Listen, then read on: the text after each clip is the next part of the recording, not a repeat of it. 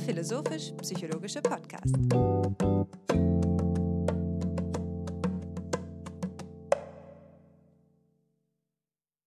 Herzlich willkommen, meine Damen und Herren, zu einer weiteren Episode von FIPSI, dem philosophisch-psychologischen Podcast. Es ist heute die 105. Episode, die wir aufzeichnen und es ist äh, insofern sehr schön, dass wir jetzt auch schon nach der 100, ähm, wenn man aufrunden darf, auf die nächste äh, Zehnerziffer zuschreiten. Das macht Mut und Freude, weiterzumachen. Und in diesem Zusammenhang bin ich sehr froh, wie immer meinen Freund und Co-Host Alexander Wendt hier mit an meiner Seite begrüßen zu dürfen. Grüß dich, Alexander. Lieber Hannes, ich grüße auch dich. Ich hatte einen turbulenten Vormittag, in dem mich das Leben ganz in Anspruch genommen hat und freue mich jetzt hier gewissermaßen ins Trockene in die Hallen des Geistes im Internet einkehren zu können, um heute zu dritt ein Gespräch führen zu dürfen. Und ich begrüße an unserer Seite Karl Leidelmeier. Guten Morgen. Ja, guten Morgen. Äh, ich begrüße euch beide herzlichst und möchte mich auch für diese Einladung bedanken und ich freue mich schon auf äh, unser Gespräch.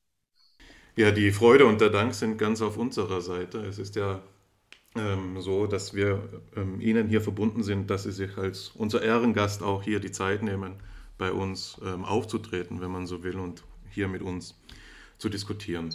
Und ganz in Fipsi üblicher Manier haben wir das Ganze so hand, dass ich ein paar Worte nun sage zu Ihrer Vita und wir dann in das Impulsreferat übergehen. Und ich dachte mir, dass es dem Anlass angemessen ist, hier mit einer kleinen persönlichen Anekdote zu beginnen.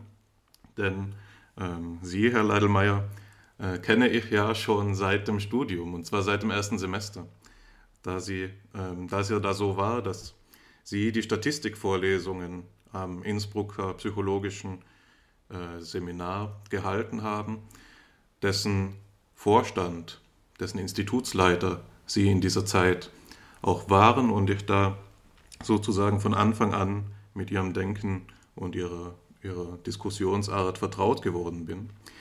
Das war jetzt aber bei mir auch so ein Fall, dass ich, obwohl ich immer mathematikaffin war und dementsprechend von der Statistik nicht abgeschreckt, wie vielleicht viele meiner Kommilitonen und äh, Kommilitoninnen, doch ähm, erst zu einem späteren Anlass dann wirklich auf sie aufmerksam geworden bin. Das war nämlich im Rahmen eines Gastvortrages, ich meine im Rahmen einer, einer Konferenz, in der ein äh, Kollege aus dem Ausland eine erfolgreiche Forschungsarbeit, einen Artikel vorgestellt hat und sie sich dann in der Diskussion zu Wort gemeldet haben und eine Frage zur multiplen Realisierbarkeit des Geistes gestellt haben. Und das war für mich das erste Mal, in dem ich wirklich begriffen habe, dass sie eben nicht nur Psychologe, sondern auch Philosoph sind und dass da eine wichtige inhaltliche Konvergenz auch zu meinem Interesse besteht. Und die Erinnerung an diesen Zwischenfall war schlussendlich auch der Grund, weshalb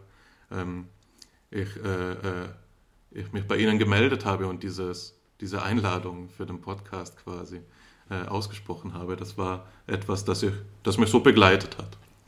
Aber jetzt weg vom Anekdotischen und hin äh, quasi ganz zu Ihnen.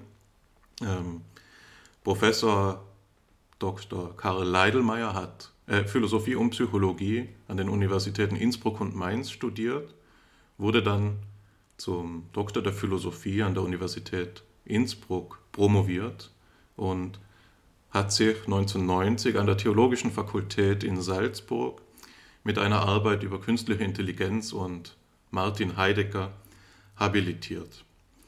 Seine Forschungslaufbahn nimmt einen ungewöhnlichen Anfang. Insofern, Herr Leidelmeier, beispielsweise als in der EDV-Abteilung der Tiroler Landesregierung, später dann aber eben auch als Softwareberater am EDV-Zentrum der Universität Innsbruck, wo er sich um Softwarestatistik und Datenbanksysteme gekümmert hat. Ist, man darf also sagen, dass Herr Leidelmeier hier einer der sogenannten Early Adopter war, was die Informatisierung auch ähm, der Infrastruktur anging, sowohl in Politik als auch in Wissenschaft.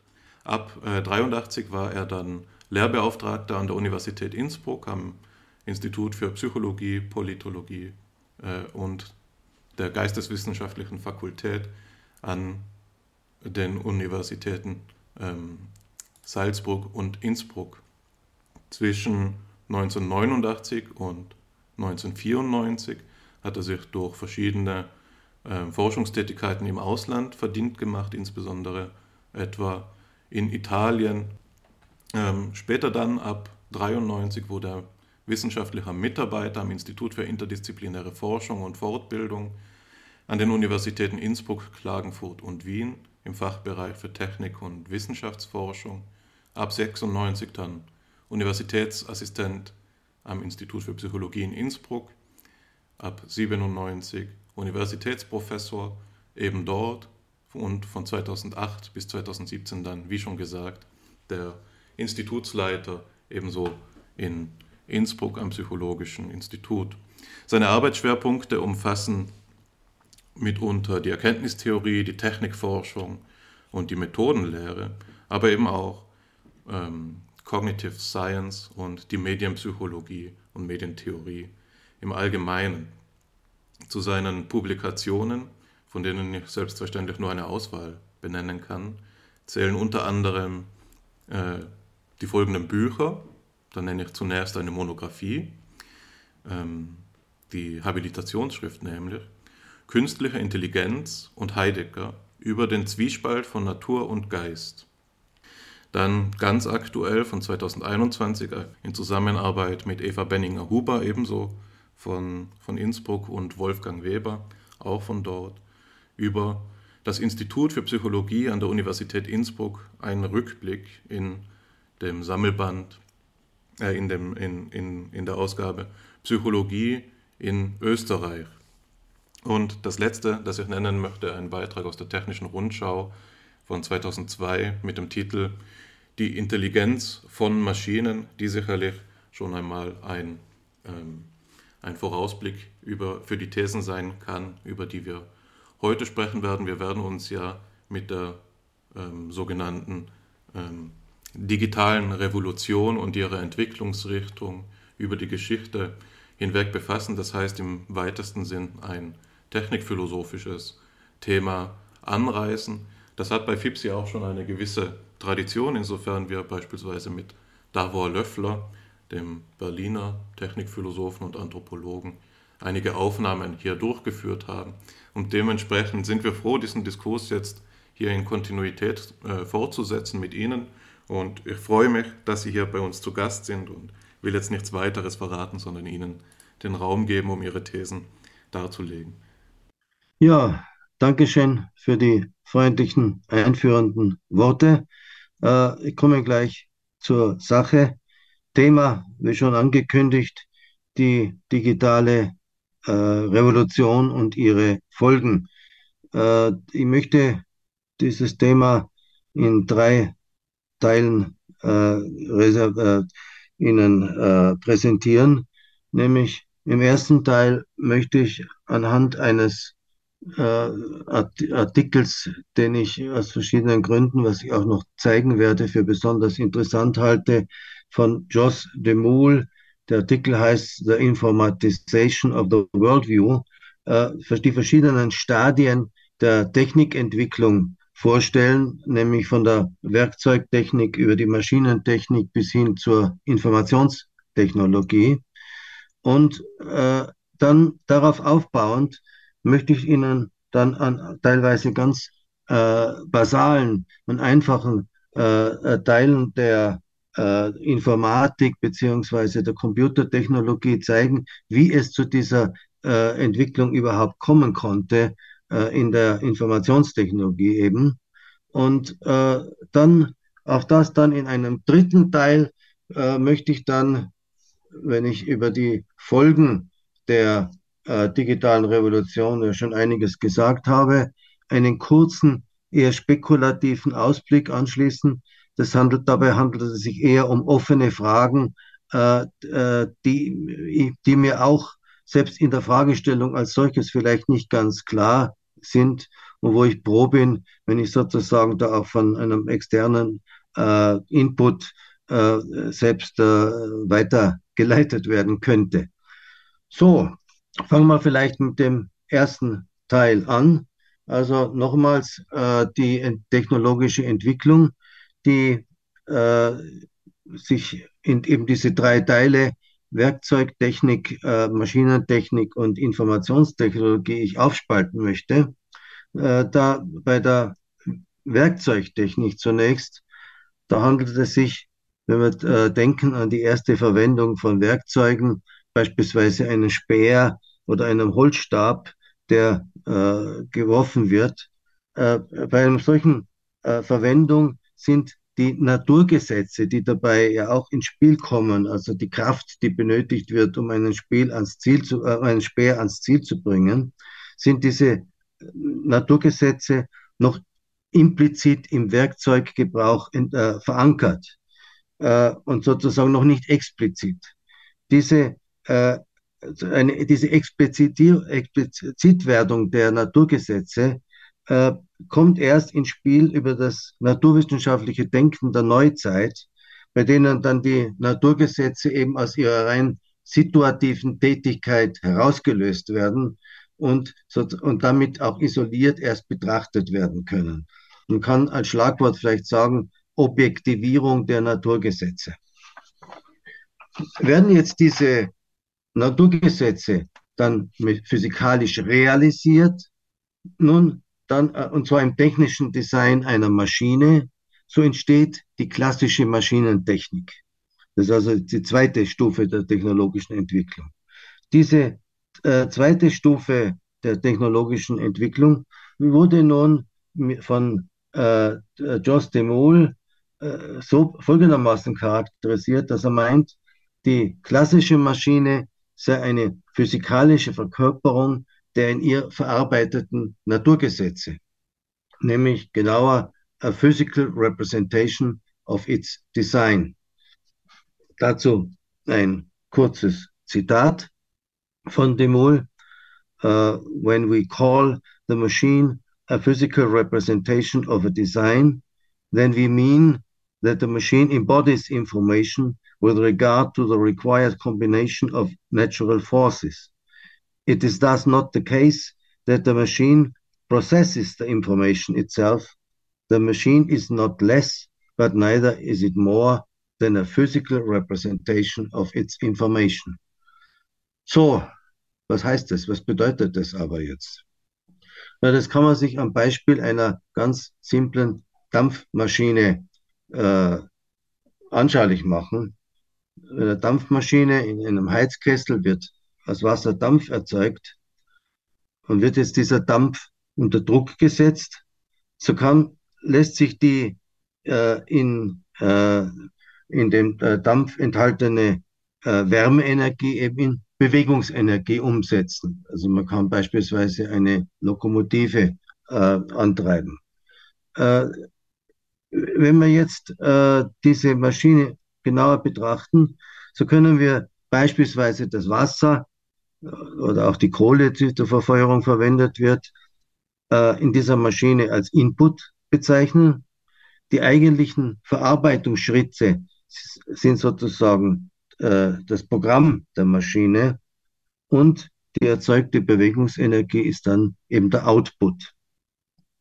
Jetzt sind aber, und das ist jetzt der springende Punkt, die einzelnen Verarbeitungsschritte einer solchen Maschine exakt durch deren physikalischen Bauteile festgelegt. Das heißt, eine Dampfmaschine kann eben nur genau das tun, wozu sie eben technisch konstruiert wurde.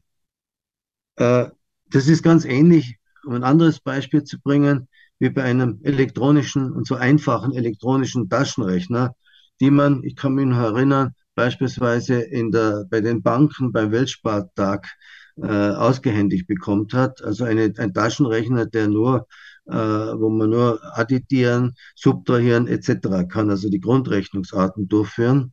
Auch bei solchen Taschenrechner, bei so einem simplen und vor allem nicht programmierbaren Taschenrechner, äh, ist das Programm des Taschenrechners steckt in der fest verdrahteten Elektronik und kann natürlich daher auch nur solche Aufgaben erledigen, die in seiner Hardware realisiert sind. Weder mit einer Dampfmaschine noch mit einem äh, Taschenrechner lassen sich Aufgaben bewältigen, die nicht durch die technische Konstruktion von vornherein festgelegt sind. Das heißt, eine Dampfmaschine kann nicht Staubsaugen, also solange sie nicht komplett umgebaut wird jedenfalls. Und unser simpler Taschenrechner kann beispielsweise keine Textverarbeitung verwenden. Und damit komme ich jetzt zum dritten und letzten äh, Ent Entwicklungspunkt, jedenfalls so wie das von Jos de Mull dargestellt ist, äh, nämlich die Informationstechnologie. Äh, diese Informationstechnologie bedient, bedient sich, äh, ich werde es gleich ausführen, eines, ich möchte es so nennen, eines transklassischen Maschinenbegriffs.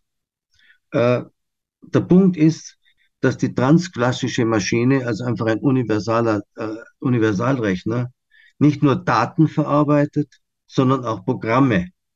In dem Fall ist die Maschine, steckt die Maschine im Programm und nicht in der Hardware.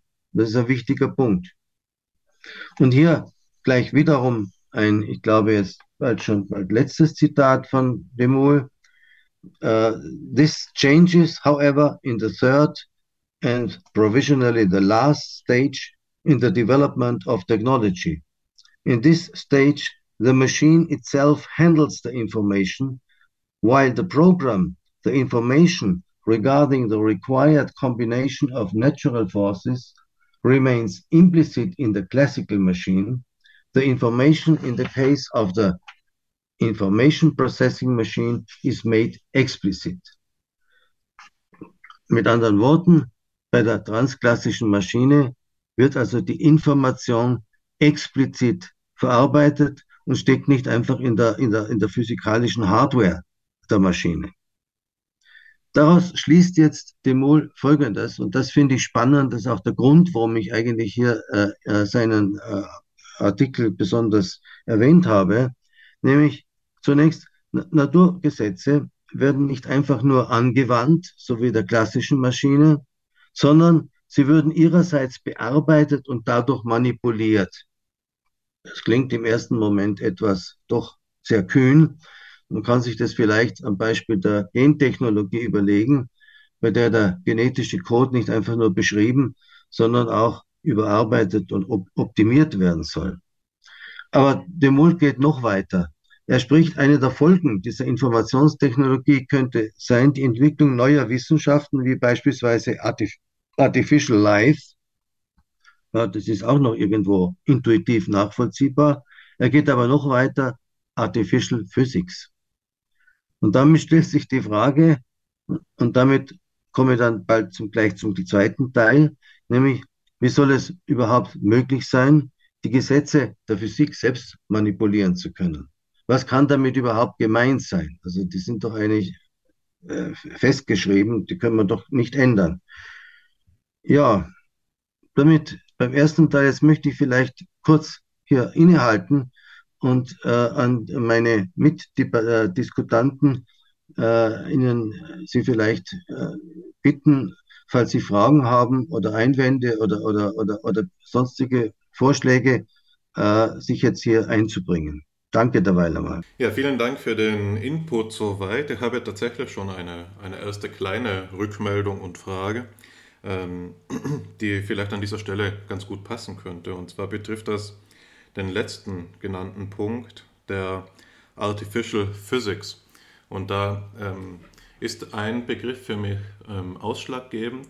Ich weiß leider nicht mehr genau, von welchem Autoren ich den jetzt entlehne, aber das ist sozusagen ein ein schon geprägter und diskutierter Begriff, nämlich der des Komputroniums. Das ist so eine transhumanistische Idee auch, in der eben ähm, die, der Fortschritt der Informationstechnik so weit getrieben worden sein soll, dass die Materie selbst programmierbar wird und dadurch in allen ihren Eigenschaften äh, bestimmbar, sozusagen, dass sich eben das, was wir jetzt als Atom oder als Quanten ansprechen und als die Grundbausteine der physikalischen Wirklichkeit ansehen, diesen Charakter des menschenunabhängigen Seins einbüßt oder dass der eben transformiert wird in eine Form von Virtualität, in eine Form von Programmierbarkeit und so, somit uns äh, verfügbar gemacht wird. Dahinter steckt natürlich, das ist jetzt meine Deutung, so eine Vorstellung von Gottesähnlichkeit, nicht wahr? Der Mensch wird der Schöpfer nicht nur geistiger Produkte, wie jetzt schon, sondern der physikalischen Welt. Er wird wirklich zum, zum Schöpfer der Welt in diesem Bild. Und meine Frage ist jetzt die folgende. Ich versuche sie zuzuspitzen, ist auch gleich etwas kontrovers formuliert. Meine Frage ist, in welchem Modus werden Aussagen dieser Art überhaupt ähm, getroffen? Also, was sagen wir, wenn wir sagen, die, die Computerwissenschaft, die Informationstechnik wird sich an einem Punkt entwickeln, wo das und das möglich sein wird? Offensichtlich ist das ja ein, ein Konditional, ne? also wenn sie sich weiterentwickelt, dann passiert das und das. Dann aber ist es eben auch eine Form von Spekulation, denn es betrifft ja auch Aussagen, die so weit in der Zukunft liegen, dass wir nicht absehen können, ob sie tatsächlich auch eintreten werden. Also das ist für mich, wenn ich diese Art Text rezipiere, diese Art Vortrag höre, immer ein großes Fragezeichen, worüber man hier denn überhaupt spricht und welcher Erkenntnisanspruch dann auch damit einhergeht. Und man kennt das ja vielleicht auch aus äh, Debatten, die im öffentlichen Diskurs geführt werden, dass es hier so einen Effekt gibt, dass die Vorhersagen, die zutreffen, gefeiert werden als genial und ihre Verkünder sozusagen einen quasi prophetischen Status erlangen. Ja? Also wenn Jos de Moule jetzt recht haben sollte und wir tatsächlich irgendwann zu einer Artificial Physics voranstoßen sollten, dann wird er sicher gepriesen werden als ein großer Visionär. Aber eben die Aussagen oder die Vorhersagen, die nicht eintreffen, werden verhältnismäßig schnell vergessen. Ja, es ist dann nicht so, dass dadurch das Ansehen leidet dieser, dieses Forecastings und dieser Technikphilosophie. Und das, das ist etwas, das für mich eben eine interessante epistemische Struktur aufweist, die sozusagen ähm, auch durch einen gewissen Optimismus gekennzeichnet ist. Ja? Also da, die Möglichkeiten werden ja für gewöhnlich eher groß geschrieben. Es wird wenig Zweifel angemeldet an dem, was vielleicht Constraints sein könnten, an dem, was womöglich nicht möglich und denkbar sein könnte. Und da würde mich interessieren, wie Sie das Ganze einschätzen. Also wie würden Sie diesen Modus von Spekulation denn charakterisieren und wie würden Sie seinen Erkenntnisgewinn einschätzen auch? Ja, äh, danke schön für den Einwand und die Frage. Äh, es ist so, ich, ich würde im Moment vorschlagen, ich möchte mich der Frage nicht entziehen, aber äh, ich würde vorschlagen, ich habe mir nämlich überlegt, äh, wie überhaupt, was sind sozusagen die Hintergründe überhaupt, dass Informationstechnologie in einem solchen äh, weiten äh, Zukunftsbild überhaupt äh, gesehen werden kann. Das muss ja irgendetwas zu tun haben mit diesem ganzen Feld der Digitalisierung. Also es, es kann ja nicht nur völlig aus der Luft gegriffen sein. Und erst wenn wir sozusagen verstehen, welche Hintergründe es waren, dass diese Leute auf eine solche Idee äh, gebracht haben, äh, dann können wir die Frage wiederholen, uns nochmal überlegen, ja, wie kam man, wie kam man dann letzten Endes dazu? Äh, wobei äh, das, Ihre Frage über Artificial Physics, äh, die Sie da eingebracht haben, die findet sich ja eigentlich auch, es ist ja nicht nur bei Demol, sondern gerade bei Ray, Ray Kurz, Kurzweil, der kommt ja zu ganz, ganz ähnlichen Ergebnissen. Ich werde das dann auch noch herausarbeiten. Und er kommt zu diesen Ergebnissen vor, der, vor dem Hintergrund gewisser Erkenntnisse oder angeblicher Erkenntnisse oder, oder Paradigmen, sagen wir mal, in der, in der Informationstechnologie. Das heißt, um dorthin zu kommen, müssen wir uns sozusagen diese digitale Revolution, was heißt überhaupt digital sozusagen, äh, im Detail genauer anschauen. Das ist ein bisschen mühselig, vielleicht zum Teil auch langweilig, weil da teilweise auf Bekanntes zurückgreifen muss. Aber erst wenn wir das Ganze äh, als Paket betrachtet haben, können wir uns dann in einem weiteren Schritt überlegen, ja, wie, wie kam der Mensch überhaupt auf die Idee, die, die, die Grundfesten der Physik auch noch umwandeln zu können. Ja, soll ich gleich mit dem zweiten Teil starten oder Herr Wendler, wollten Sie noch was dazu sagen? Nee, ich bin ganz einverstanden. Ich glaube auch, dass es sinnvoll ist, da die, die, äh, die Entwicklungslinie noch zu vertiefen, um, um das Forecasting quasi besser nachvollziehen zu können. Das scheint mir der richtige Weg zu sein.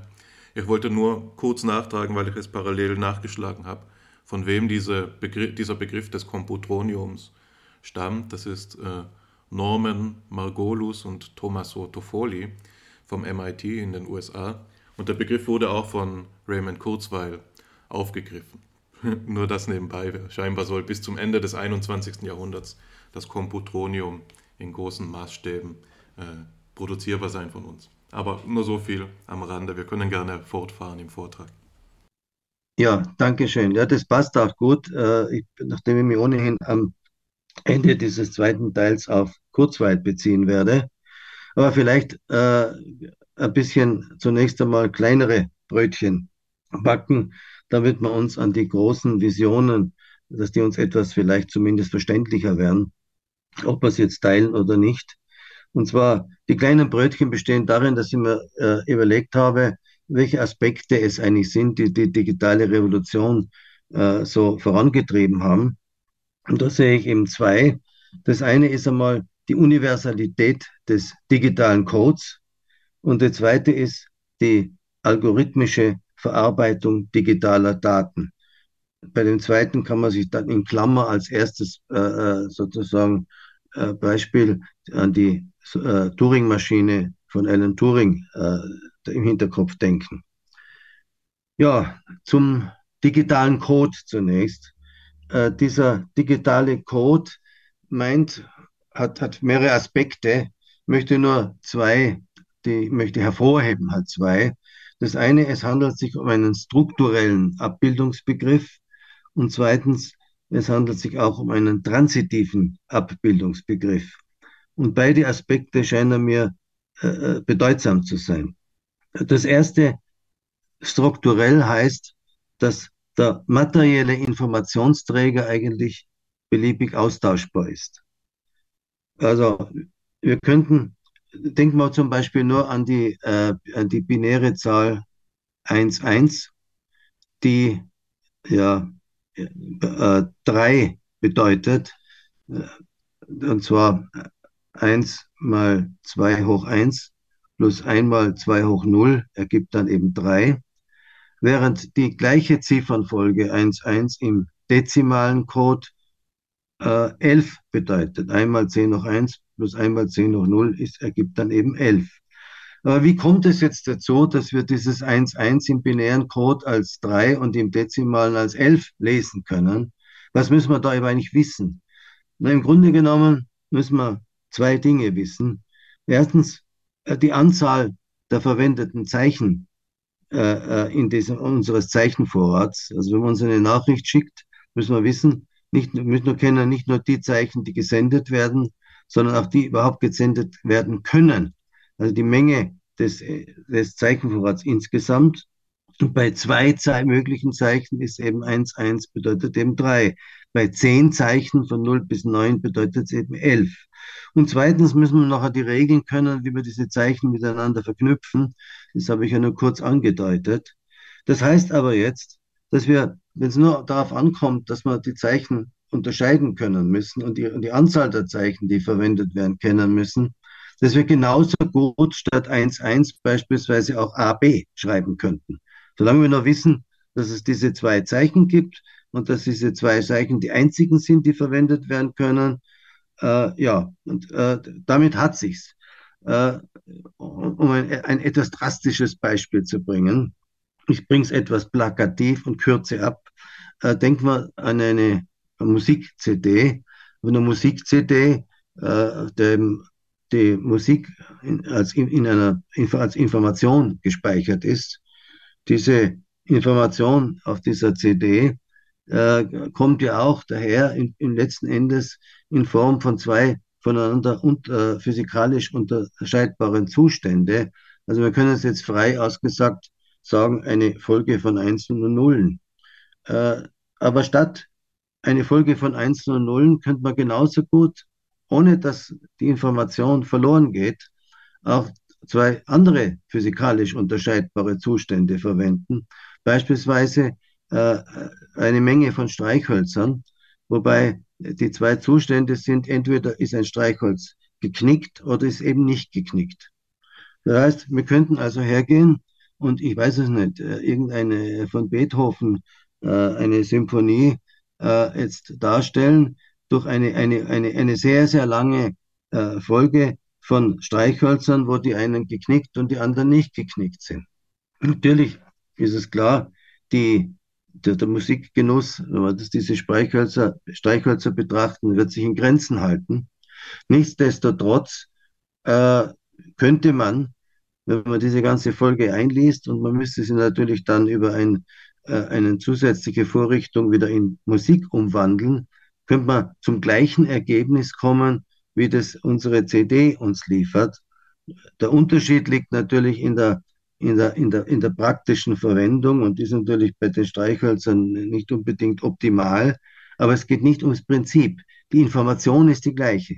Das heißt, ob, ob wir da Streichhölzer verwenden oder was auch immer, äh, spielt keine Rolle äh, bei der äh, Darstellung dieses, bei der äh, Informationsverarbeitung dieses Musikstücks. Jetzt äh, der zweite Aspekt, transitiv. Was meine ich damit? Na, transitiv, da denke ich nur ein Beispiel. Nehmen wir mal an, wir, eine Person A würde im äh, sogenannten hexadezimalen Code, das ist bei der Verwendung von 16 Zeichen, äh, eine Nachricht an eine Person B schicken und diese Person B würde dann diese Nachricht nach ihrer Entschlüsselung dann im binären Code an eine Person C weiterleiten. Äh, es würde jetzt die Person C zu dem, die ganz gleiche Information erhalten, wenn jetzt A sofort nach B statt hexadezimalen Code den binären Code verwenden würde.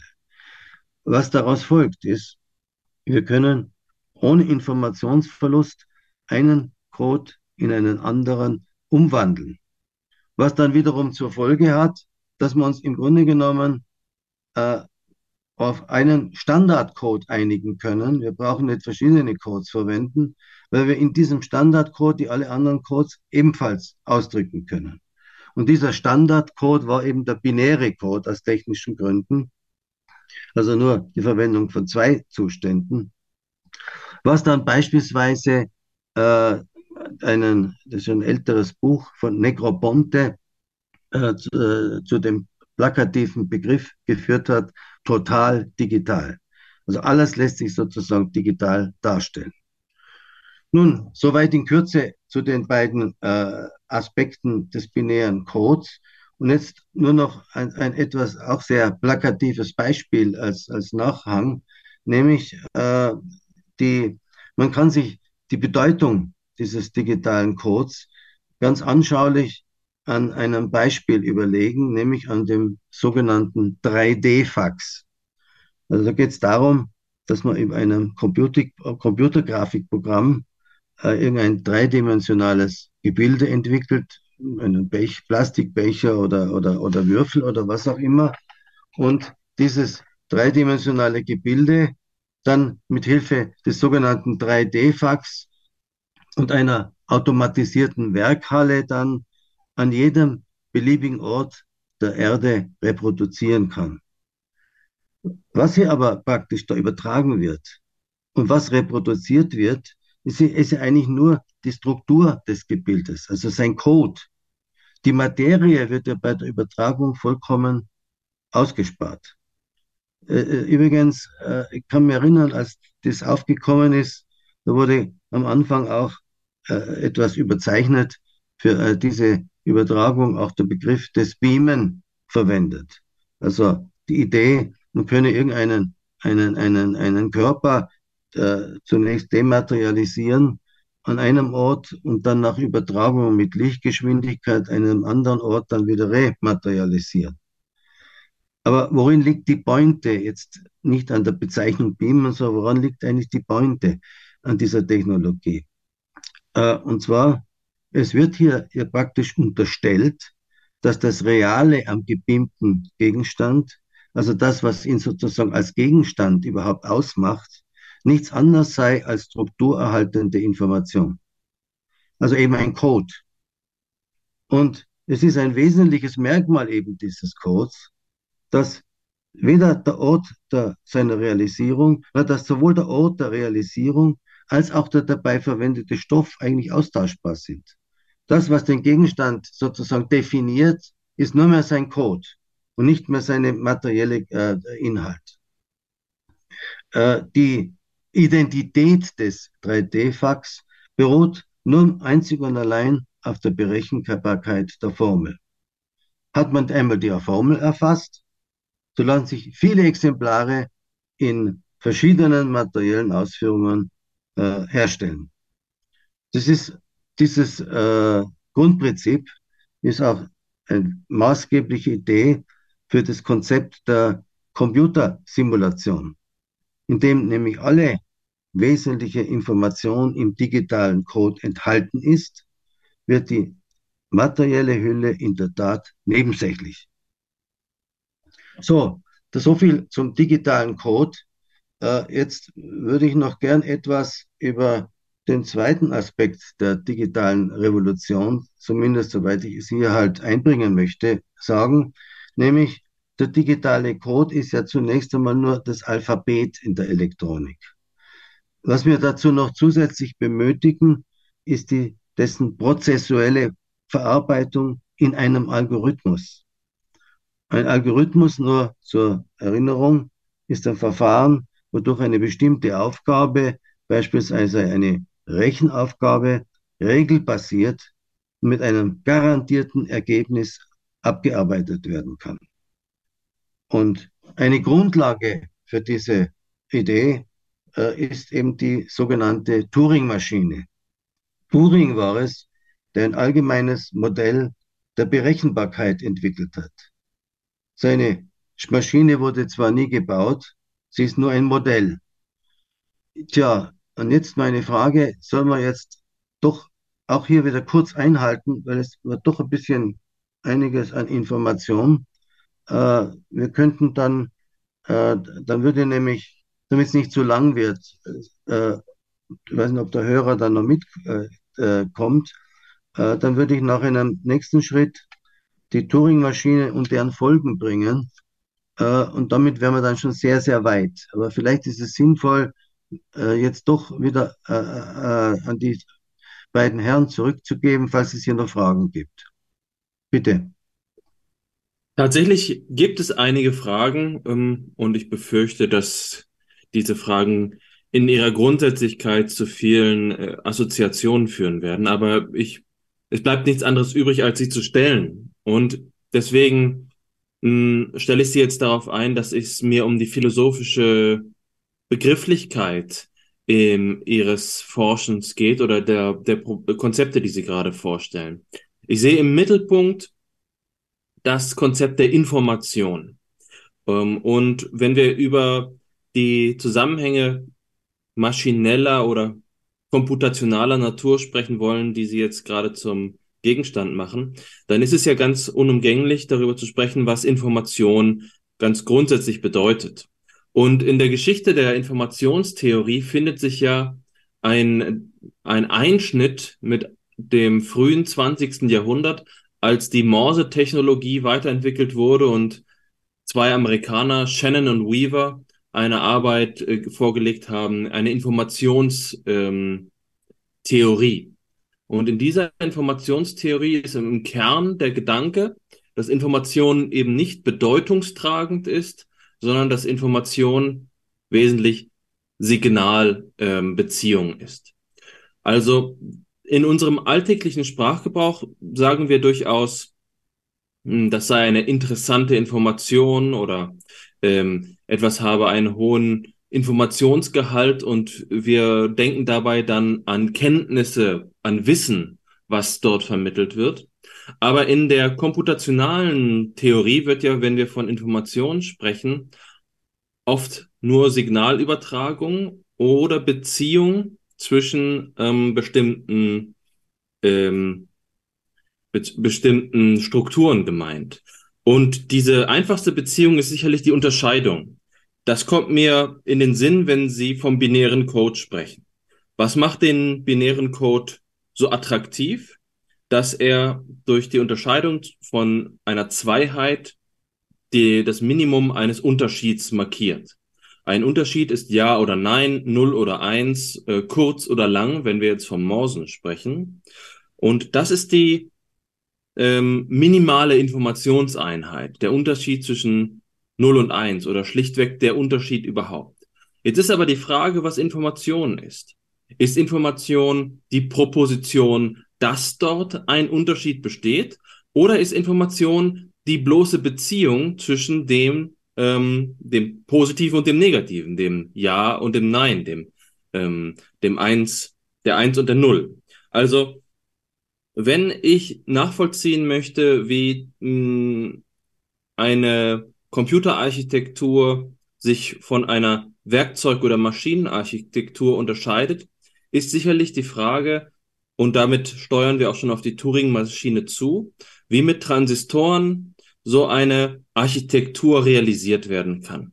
Aber die eine Seite ist das materiell zu betrachten und sich den Transistor anzusehen. Und die andere Seite ist zu fragen, was damit konzeptuell abgebildet werden wird. Oder um auf Ihr Zitat von Jost de Moule zurückzukommen, er spricht hier von einer physikalischen Repräsentation, von einer Ab, von einem Abbildungsverhältnis. Auf der einen Seite haben wir die Technik und auf der anderen Seite haben wir jetzt eine logische Struktur. Das ist ja einer der Kerngedanken mm, des Kognitivismus, dass wir, so wie das ähm, Newell und Simon einmal genannt haben, eine Physical System Hypothesis haben. Es gibt eine logische Struktur, die in einem idealen Raum stattfindet, logische Verhältnisse abbildet und die wird dann materialisiert. Es gibt die Hardware und es gibt die Software. Die sind nicht identisch, sondern sie laufen parallel und aus einem rein materiellen Aufbau können wir noch keine Rückschlüsse darüber ziehen, welche logischen Operationen auch tatsächlich dann ablaufen. Für mich ist die Brücke zwischen diesen beiden Relaten, zwischen dem physikalischen System, der äh, Transistorplatine auf der einen Seite und äh, dem, dem logischen Raum auf der anderen Seite, auf die Frage zuzuspitzen, was Information denn sei.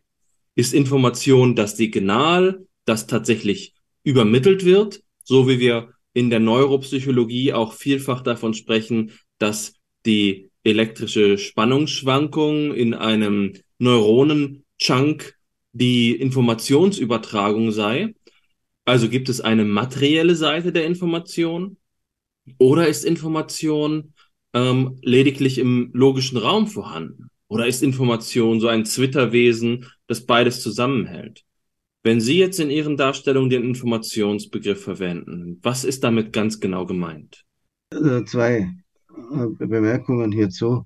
Erstens, äh, ich habe tatsächlich, als ich die Aspekte des digitalen Codes kurz angesprochen habe, habe einen dritten Aspekt, den ich eigentlich äh, im Hinterkopf hatte, äh, den ich sogar vortragen wollte, einfach aus, um das nicht allzu kompliziert zu machen, übergangen, nämlich der, äh, der dieser äh, digitale Code hatte noch einen Aspekt, nämlich dass es sich um einen rein quantitativen Informationsbegriff handelt.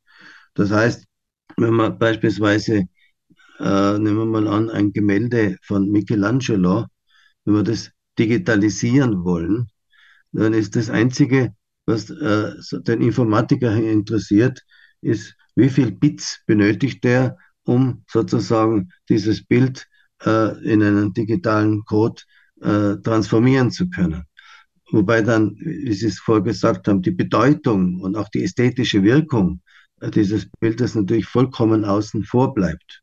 Also es ist eine rein eine, eine formalistische Darstellung. Oder auch bei dem Musikstück, was ich vorher erwähnt habe, auch die, dort ist die ästhetische Wirkung bleibt völlig außen vor. Jetzt zur Frage, wie sich sozusagen dieser rein formale Aspekt zum physikalischen Aspekt verhält. Äh, dazu äh, fällt mir ein Begriff ein. Ich glaube, haben Sie das nicht, als Sie mich vorgestellt haben, äh, sind Sie auch eine Frage von mir eingegangen, die ich irgendeiner Diskussion mal angeblich gestellt hat. Ich kann mich jetzt nicht mehr erinnern, nämlich den Begriff der multiplen Realisierung.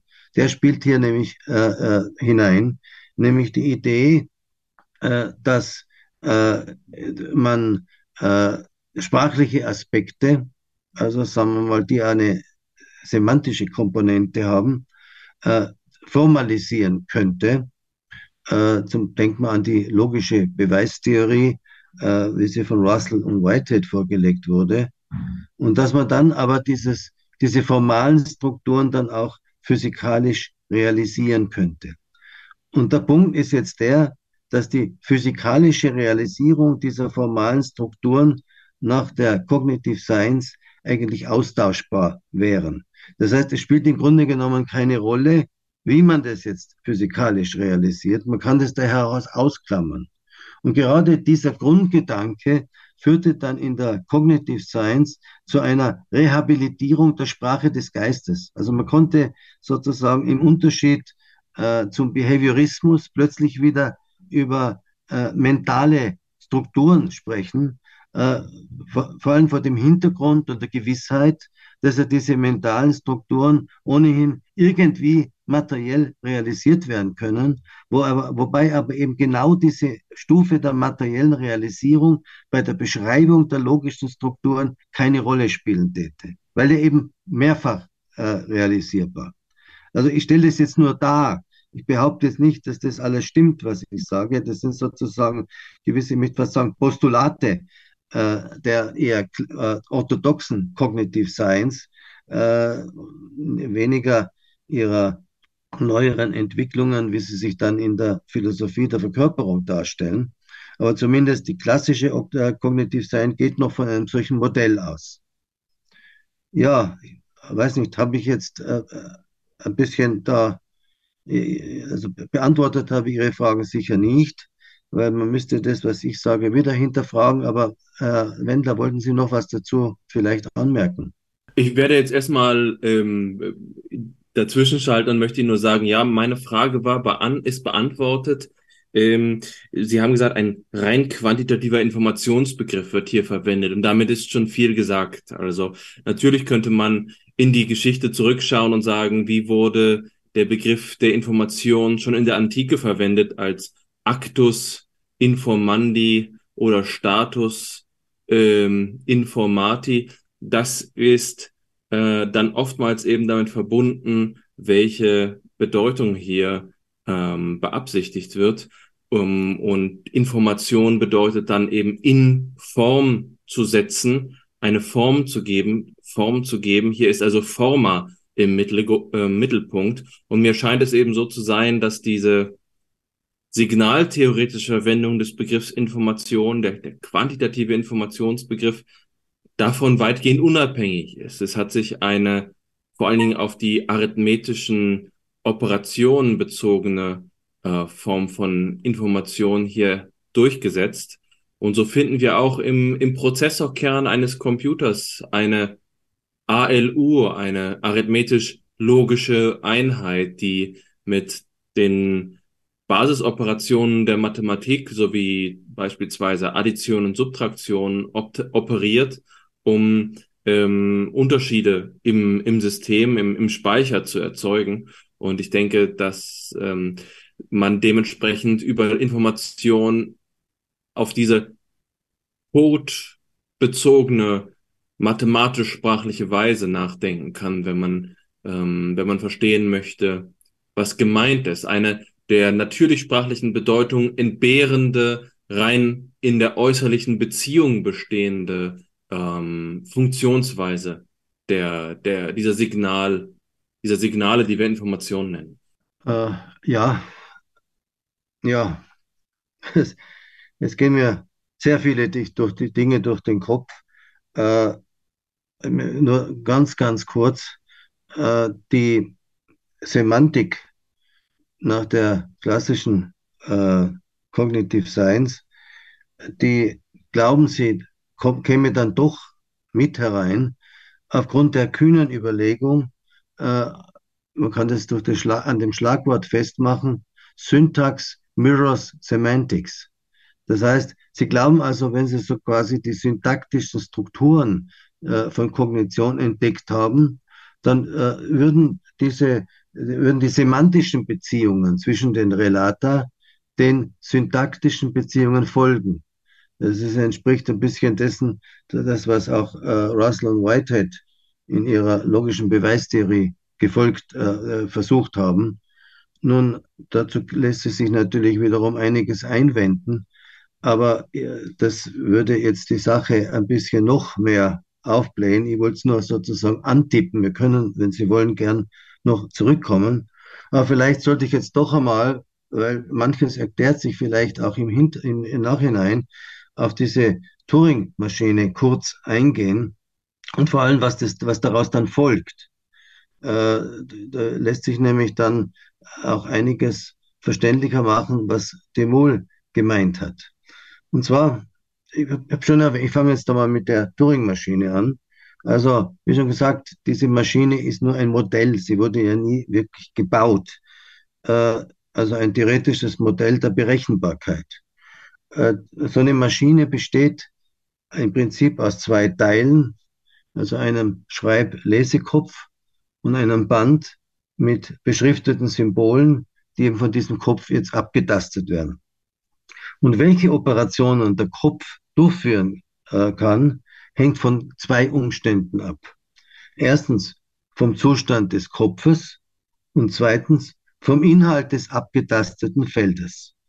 Und nur als Gedankenhilfe überlegen wir uns, dass auf diesem Feld befinden sich oder auf diesem Band befinden sich nur digitale, also binäre Zeichen, das ist irgendwie eine Folge von 1 und 0. Jetzt über den Zustand des Kopfes erfährt jetzt die Maschine, welche Operationen der Kopf in Abhängigkeit vom gerade eingelesenen Zeichen der Kopf eben durchführen soll. Und die Operationen, die der Kopf durchführt, die sind ganz einfach. Also der Kopf kann ein Zeichen schreiben, er kann äh, eines löschen, äh, er kann nach rechts oder links auf dem Band äh, einen Schritt gehen oder, und er kann dann schlussendlich irgendwann stoppen. Und mit dieser komplett einfachen Konstruktion lassen sich dann, wie Turing gezeigt hat, ganz simple Rech oder auch, auch komplexe Rechenoperationen durchführen, beispielsweise größter Geme Bestimmung des größten gemeinsamen Teilers, kleinstes gemeinsames Vielfaches und so weiter und so fort. Jetzt ist jede dieser einzelnen Rechenaufgaben äh, realisiert in einer Turing-Maschine und zwar in einer jeweils speziellen Turing-Maschine. Verschiedene Aufgaben, verschiedene spezielle Turing-Maschinen. Das aber ist eben nur jetzt die halbe Miete. Turing hat jetzt sich eine Methode ausgedacht, wie er die Instruktionen einer speziellen Turing-Maschine ihrerseits in einem digitalen Code verschlüsseln kann, also die ganzen Instruktionsangaben, und hat daraufhin dann aufbauend das Konzept einer universalen Turing-Maschine entwickelt. Die, was diese universale Turing-Maschine tut, ist, sie liest die Instruktionen einer speziellen Turing-Maschine ein. Und die eben, diese Instruktionen sind ebenfalls auf dem Band der Turing-Maschine enthalten, interpretiert dann diese Instruktionen. Der Begriff interpretiert kann man es natürlich mit Fragezeichen betrachtet werden und führt dann mit den Daten, die sich ebenfalls auf dem Band befinden, die entsprechenden Rechenschritte durch. Und damit hat im Grunde genommen Turing die zumindest theoretischen Grundlagen einer, eines modernen Allzweckrechners geschaffen. Also das heißt, eine solche allgemeine Turing-Maschine ist dazu in der Lage, jede spezielle Turing-Maschine zu sub substituieren.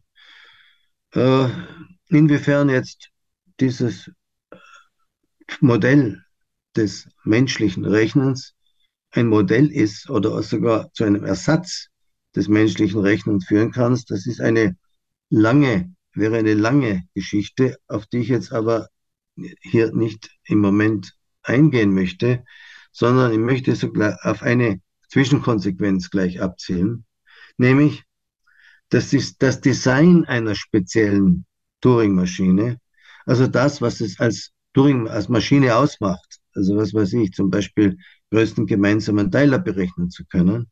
Also dieses Design steckt jetzt nicht mehr in der technischen Realisierung der Hardware, sondern eben in der Software. Das heißt, die Software selbst ist die Maschine. Und damit bin ich jetzt wieder zurück bei dem, was ich schon weiter vorher als transklassische Maschine beschrieben habe. Und jetzt kann ich nochmals das Zitat von Demul wiederholen. Vielleicht wird es vor dem Hintergrund etwas klarer, was da gemeint ist. Nämlich, ich, ich zitiere, ist eine Wiederholung von Demul. While the program, the information regarding the required combination of natural forces remains implicit in the classical machine, the information in case of the information processing machine is made explicit. Und es geht aber noch weiter. Der Umstand, dass eben so ein Universalrechner nicht nur Daten, sondern auch Programme verarbeitet, hat noch viel, viel weitreichendere Folgen. Der Computer wird dann zu einem Gerät zur Manipulation beliebig digital verschlüsselter Informationen. Manipuliert werden schließlich nicht nur Zahlen, äh, sondern auch Zeichenketten, auch Grafiken, und Videos. Also da, vor dem Hintergrund stammt auch dann der Begriff einer allgemeinen symbolverarbeiteten Maschine oder wie Sie, Herr Wendler, vorher schon äh, gebracht haben, Physical Symbol äh, Systems von Newell und Simon.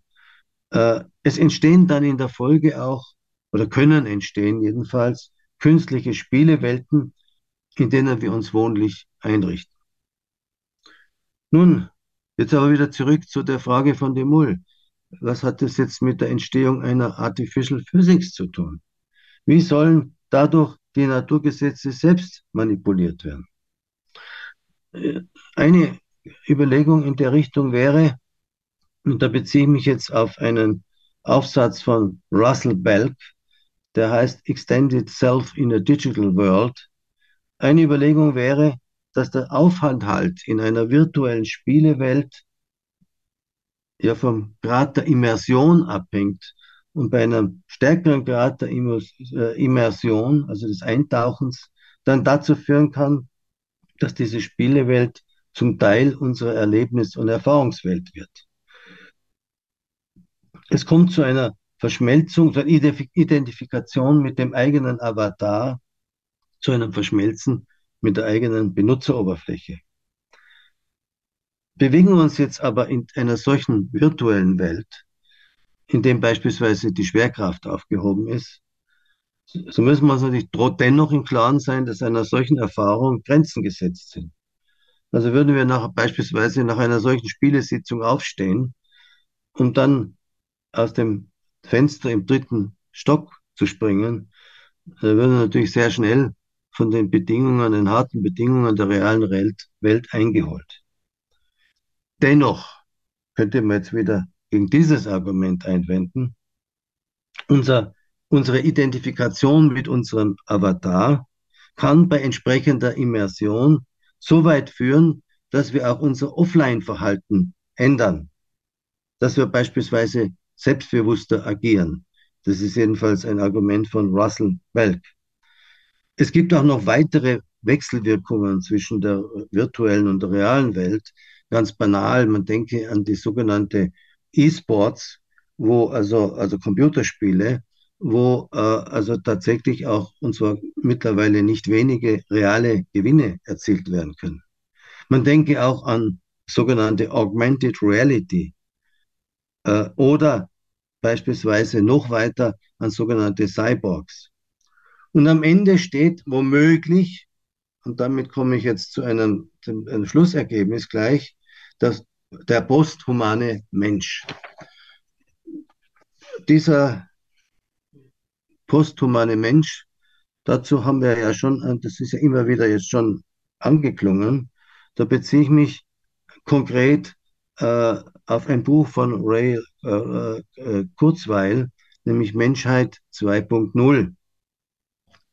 Und da hatte Kurzweil eine Vision, nämlich äh, das letzte Ziel des Informationszeitalters bestünde in dem kompletten Ersatz aller Bausteine des physikalischen Universums durch die Information, wie sie im Zeitalter der digitalen Revolution zur Verfügung gestellt wird.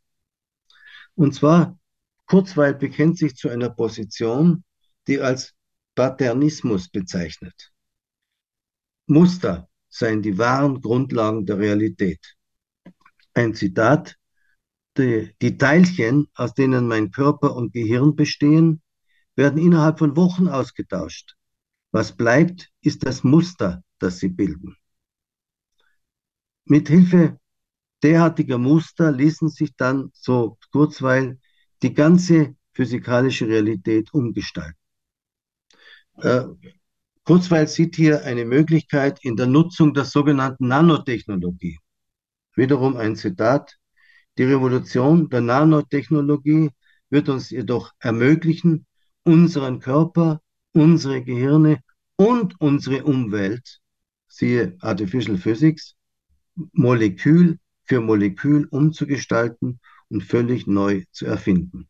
Ich möchte hier noch kurz dazu in einem Rückblick äh, daran erinnern, was ich über den digitalen Code gesagt habe, dass es sich hier um einen äh, strukturellen äh, Abbildungsbegriff handelt. Auch da ging es ja darum, dass die eigentliche Realität des Gegenstandes, siehe 3D-Fax, nur mehr in, in der Struktur liegt und nicht in der materiellen Realisierung. Das sind Muster. Das ist sozusagen das, was Kurzweil dann auch als Muster bezeichnet. Das heißt, buchstäblich alles, was unsere Reali materielle Realität ausmacht, lässt sich auf dematerialisierte Muster, also auf den Informationsgehalt realer Objekte reduzieren. Also zumindest ist das die Behauptung. Wenn, noch ein weiterer Gedanke dazu, jetzt das Zeug, aus dem die Natur besteht, letztlich nicht Materie, sondern Information in diesem rein formalen Sinne ist, dann müssten sich auch die Gedanken und Gefühle eines Menschen aus der materiellen Realisierung in der Wetware des Gehirns herauslösen und auf einem beliebigen Speichergerät übertragen lassen. Zitat Kurzweil, eines Tages werden wir in der Lage sein, unsere Geistestätigkeit auf ein angemessenes Medium zu transferieren. Ein solcher Upload des Gehirns könnte nun, so meint jedenfalls Kurz, Kurzweil, ungeahnte Möglichkeiten eröffnen. Der Mensch wäre nicht länger an, der, an die materiellen Einschränkungen seines Körpers gebunden. Die langsam über Jahrtausende verlaufende biologische Evolution erhielte jetzt eine ungeheure technologische Beschleunigung und eröffnet die Möglichkeit einer sich ständig erweiternden Selbstoptimierung. Krankheiten, ja selbst der Tod, würden ihren Schrecken verlieren. Also wir nähern uns etwas, was man vielleicht als Schlagwort auch als den entgrenzten Menschen bezeichnen können. Der entgrenzte Mensch. Ein anderer Autor, der in eine ähnliche Richtung arbeitet, war Max Moore, der in einem Manifest zum sogenannten äh, Transhumanismus ganz ähnliche Gedanken wie von Kurzweil sozusagen angesprochen hat. Ziel des Transhumanismus nach Moore wäre es, die durch unsere Natur aufgelegten erlegten Beschränkungen nicht einfach nur als gegeben hinzunehmen. Stattdessen sei es die Aufgabe des Menschen, durch das, durch das Ausschöpfen aller technisch-logischen Möglichkeiten, die durch sein biologisches Erbe auferlegten Grenzen zu überwinden. Es ginge also darum, die Natur nach unseren eigenen Vorstellungen und Wünschen umzugestalten. Tja, und damit komme ich zu einer Frage, das schließt jetzt fast schon diesen zweiten Teil des, meines Referats ab, nämlich, wohin entwickelt sich der Mensch, wenn er am Ende des Tages tatsächlich jede physische Begrenzung, jede Krankheit überwunden haben sollte? Wohin führt uns diese Vision des entgrenzten Menschen? In ultimativer Zuspitzung könnte man das auch so formulieren, wo bleibt der Mensch, sollte es ihm gelingen, sogar den Tod als die ultimative Grenze des Menschen abzuschaffen. Und damit komme ich ganz kurz nochmal zurück zu Kurzweil. Der Kurzweil bezeichnet den Endpunkt einer, einer solchen Entwicklung auch als eine Singularität. Nämlich tritt dieser Zustand ein, dann gibt es nämlich den Menschen, so wie ihn jedenfalls derzeit kennen, nicht mehr. Es entsteht der posthumane Mensch. Dieser Zustand ist jedoch innerhalb der Möglichkeiten des derzeit real existierenden Menschen überhaupt nicht begreifbar. Das heißt, sollte dieser, dieser, dieser, dieser plötzliche, dieser Change, dieser Umschlag vom Menschen zum posthumanen Menschen tatsächlich eines Tages Realität werden, da wird der Mensch das selber überhaupt nicht mehr beschreiben können. Und zwar einfach, weil es den Menschen in der Form, der etwas überhaupt beschreiben kann, denn ja gar nicht mehr gibt. Das heißt, wir können mit den Mitteln unseres aktuell vorhandenen menschlichen Denkens den posthumanen Menschen offensichtlich überhaupt nicht verstehen. So, warum? Das wäre jetzt sozusagen eine komprimierte Geschichte, die ich da in diesem zweiten Teil zusammenfassen wollte. Danke, ich übergebe wieder an die äh, Diskussionsteilnehmer.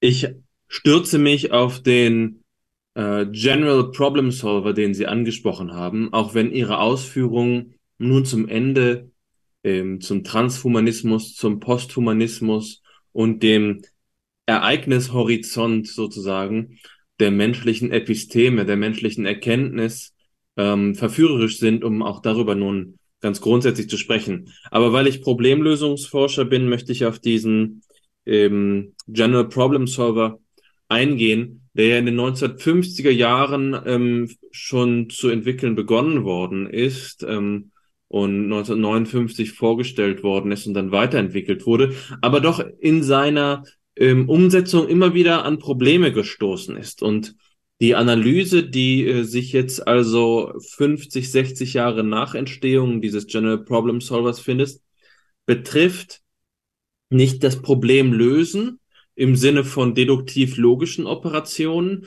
sondern gewissermaßen entweder die Problemlösungsstrategien oder was mir ein wenig sympathischer sogar noch ist, äh, zu sagen, äh, ist die Problemfindungsstrategien oder das Problemfinden.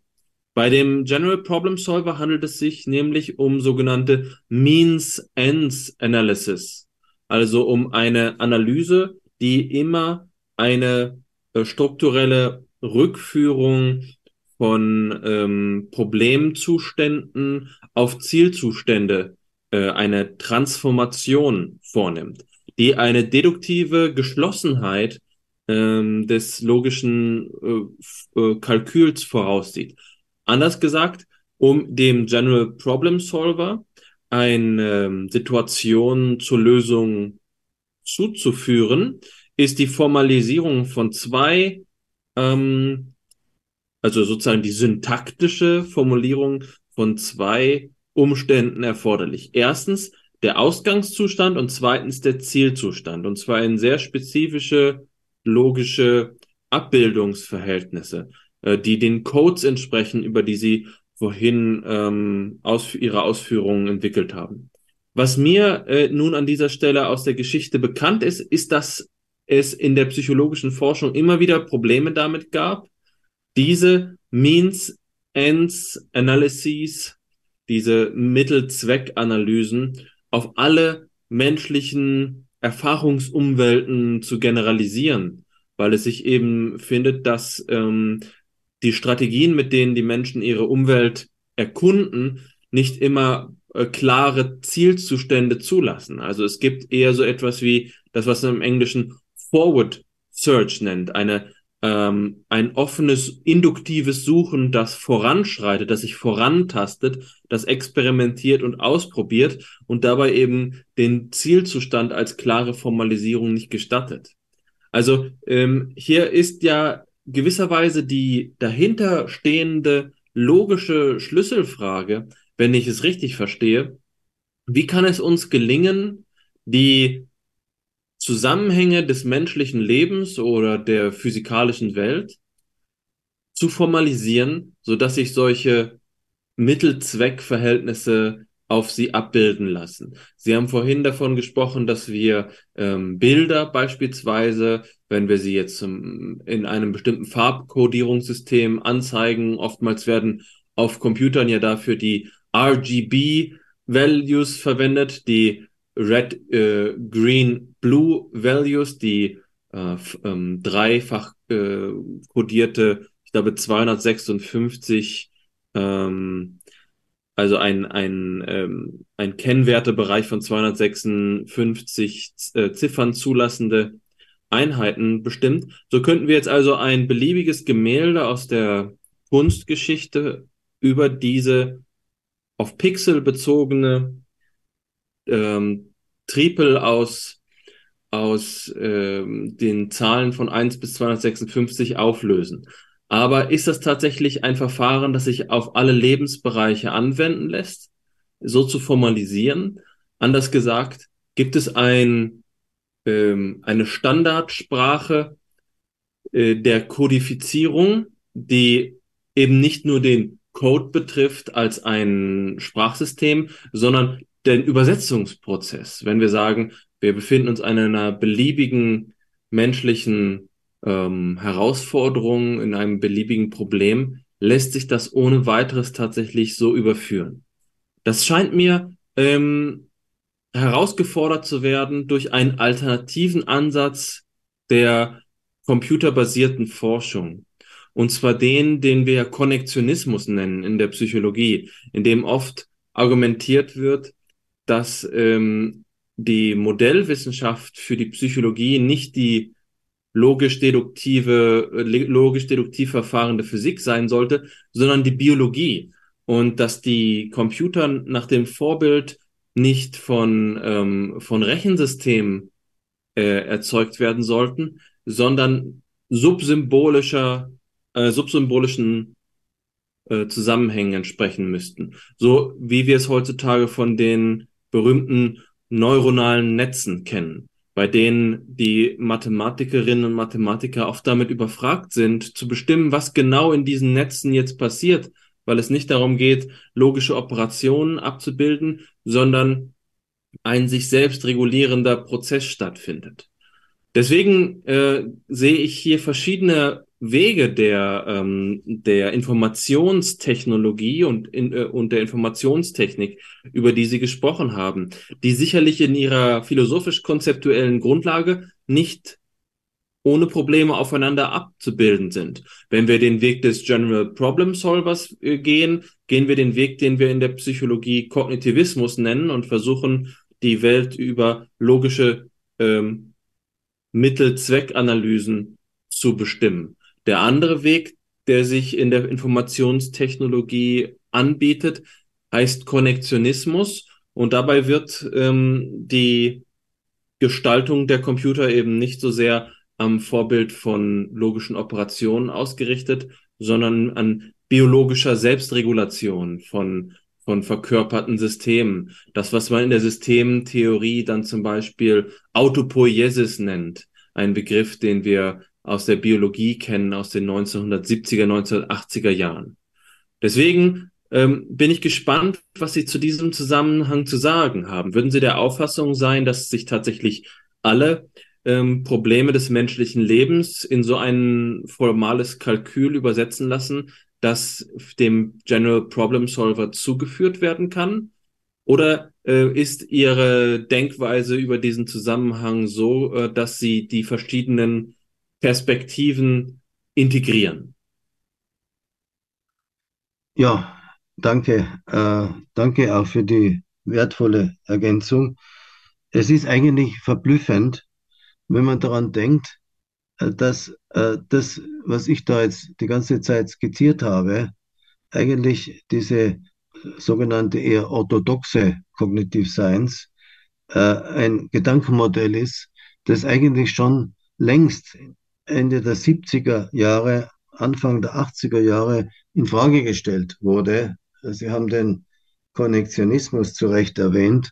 Äh, Sie haben dann später noch verwiesen auf äh, so Theorien wie zum Beispiel Autopoiesis von Varela und so weiter.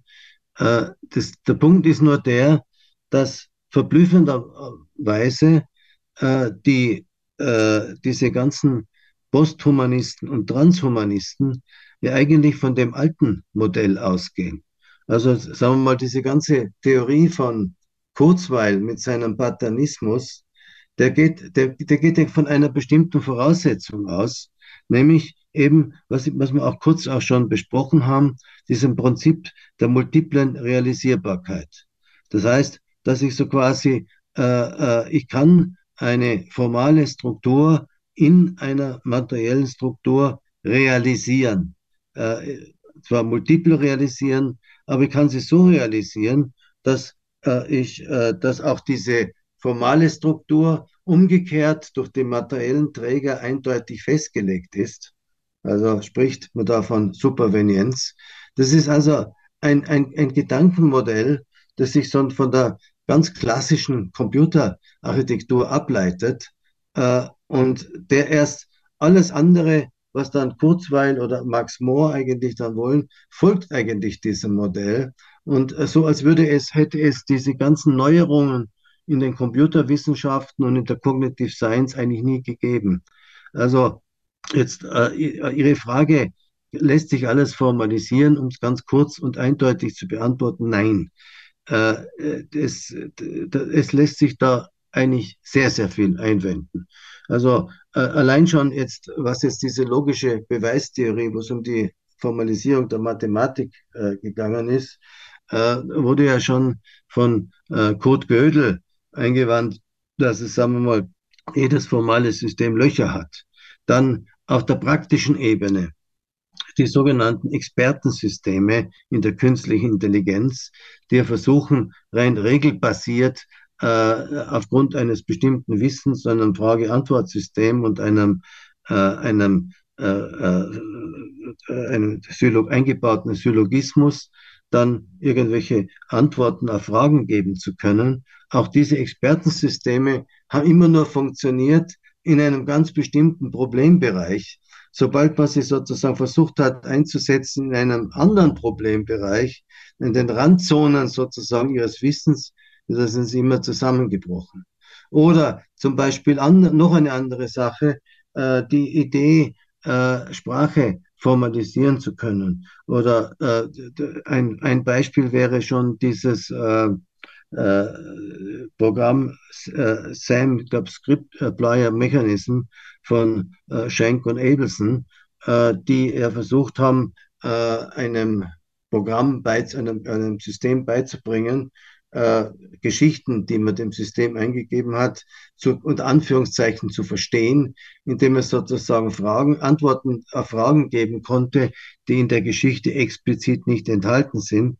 Auch das hat immer nur in einer bestimmten, äh, sozusagen bereits vorgegebenen äh, äh Wissen äh, äh, expliziten Wissen funktioniert. Und sobald äh, es eine, zu einer Änderung kam, äh, ist, sind auch diese Systeme haben nicht funktioniert. Also man könnte hier äh, zig, zig Beispiele anführen, äh, die eigentlich darauf hinweisen, dass dieses klassische Modell in der Weise schon längst ein, äh, äh, überwunden wurde und oder vielleicht nur sozusagen, ja, es gibt es heute noch, aber nur mehr in einem rein ingenieurwissenschaftlichen und eingeschränkten Sinne, aber nicht mehr im, sozusagen als der Weisheit letzter Schluss. Vielleicht äh, nutze ich die Gelegenheit, um an dieser Stelle auch noch das Wort zu ergreifen, bevor wir in den letzten Teil ähm, des Vortrages zurückkehren. Ähm, ich würde gerne eine etwas andere Richtung einschlagen. Die Diskussion war jetzt ja gerade noch vor allen Dingen bezogen auf das, was man die Objektebene nennen könnte, technikphilosophischer Fragen im Allgemeinen, insofern hier ähm, der Fokus der Diskussion darauf gelegen hat, was ähm, das Wesen der Formalisierung ist und ihre Möglichkeiten, ähm, wie weit sie reichen oder eben wie diese Zusammenhänge dann im Detail vorzustellen sind. Aber es ist eben auch eine Denkfigur, die in Ihrem Vortrag ja schon angeklungen ist, die man entweder von den Konsequenzen dieser Auffassung her denken kann oder von ihren Ermöglichungsbedingungen her denken kann, dass jetzt die Frage nach dem Menschen ebenso im Raum äh, steht. Und das haben Sie angesprochen, als Sie die Frage nach der posthumanen Intelligenz oder der Singularität formuliert haben, das ja als erkenntnistheoretisches Problem aufgerollt haben, insofern diese posthumane Intelligenz, dieses Sein mit den Mitteln, die uns zur Verfügung, äh, zur Verfügung stehen, gar nicht mehr erkannt werden könnte. Ja? Das posthumane Sein wäre sozusagen etwas, das eine Figur bemüht, die wir kennen aus der Geschichte, und zwar zuerst aus dem Kontext der negativen Theologie. Auch dort war ja die Idee die, dass Gott uns so weit übersteigt, dass wir mit unseren endlichen Erkenntnismöglichkeiten zu keinen positiven Aussagen über ihn gelangen können. Ja, wir können ihn nicht erkennen, sondern wir können nur negativ davon sprechen, was er alles nicht ist. Und diese Denkweise scheint sich hier in transformierter Form in der Anthropologie wiederzufinden. Sie haben das auch an einer Stelle als den sogenannten entgrenzten Menschen oder den posthumanen Menschen eben angesprochen. Und jetzt möchte ich diese Idee des entgrenzten Menschen, der aufgefasst wird als so einer, dass er aus unserer Perspektive nicht mehr beschrieben werden kann, auf einige Stimmen aus dem anthropologischen Diskurs beziehen, der an verschiedenen Stellen ja als der Grundlagendiskurs für die Technikphilosophie aufgerufen worden und dargestellt worden ist. Und da denke ich zunächst an eine äh, zeitgenössische Bewegung, so wie man sie beispielsweise bei Autorinnen und Autoren wie Maria Kronfeldner ähm, oder äh, nachlesen kann, die in die Richtung geht, zu sagen, dass wir ähm, ein neues Verständnis des Begriffs der menschlichen Natur entwickeln müssen, das sich aus verschiedenen ähm, Kernmerkmalen zusammensetzt und äh, dazu zählt in etwa äh, zählt, zählen vor allen Dingen drei Merkmale. Nach Kronfeldner muss ein, ein zeitgemäßes Verständnis der menschlichen Natur sowohl postessentialistisch sein, pluralistisch sein, als auch interaktiv sein.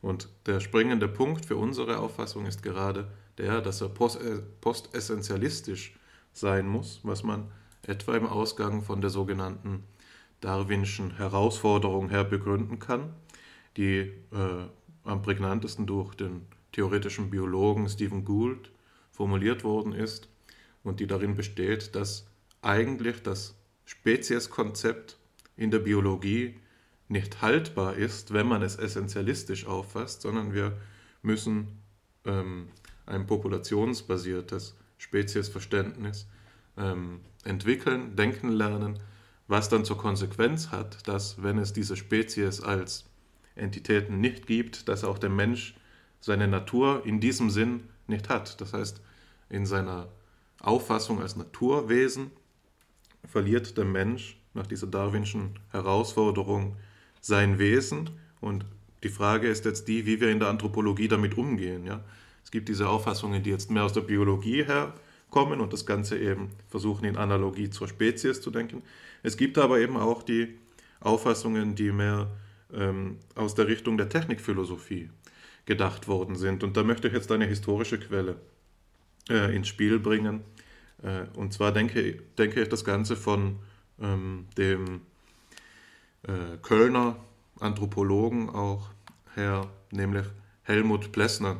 Und Helmut Plessner scheint mir im besonderen Maß geeignet sein, um jetzt diesen Diskurs aufzugreifen weil er eine Figur vorgelegt hat, eine Wesensbestimmung des Menschen, die anschlussfähig ist an das, was Sie jetzt als entgrenzten Menschen oder als posthumane Intelligenz eben schon charakterisiert haben, indem er vom Homo absconditus spricht. Ja?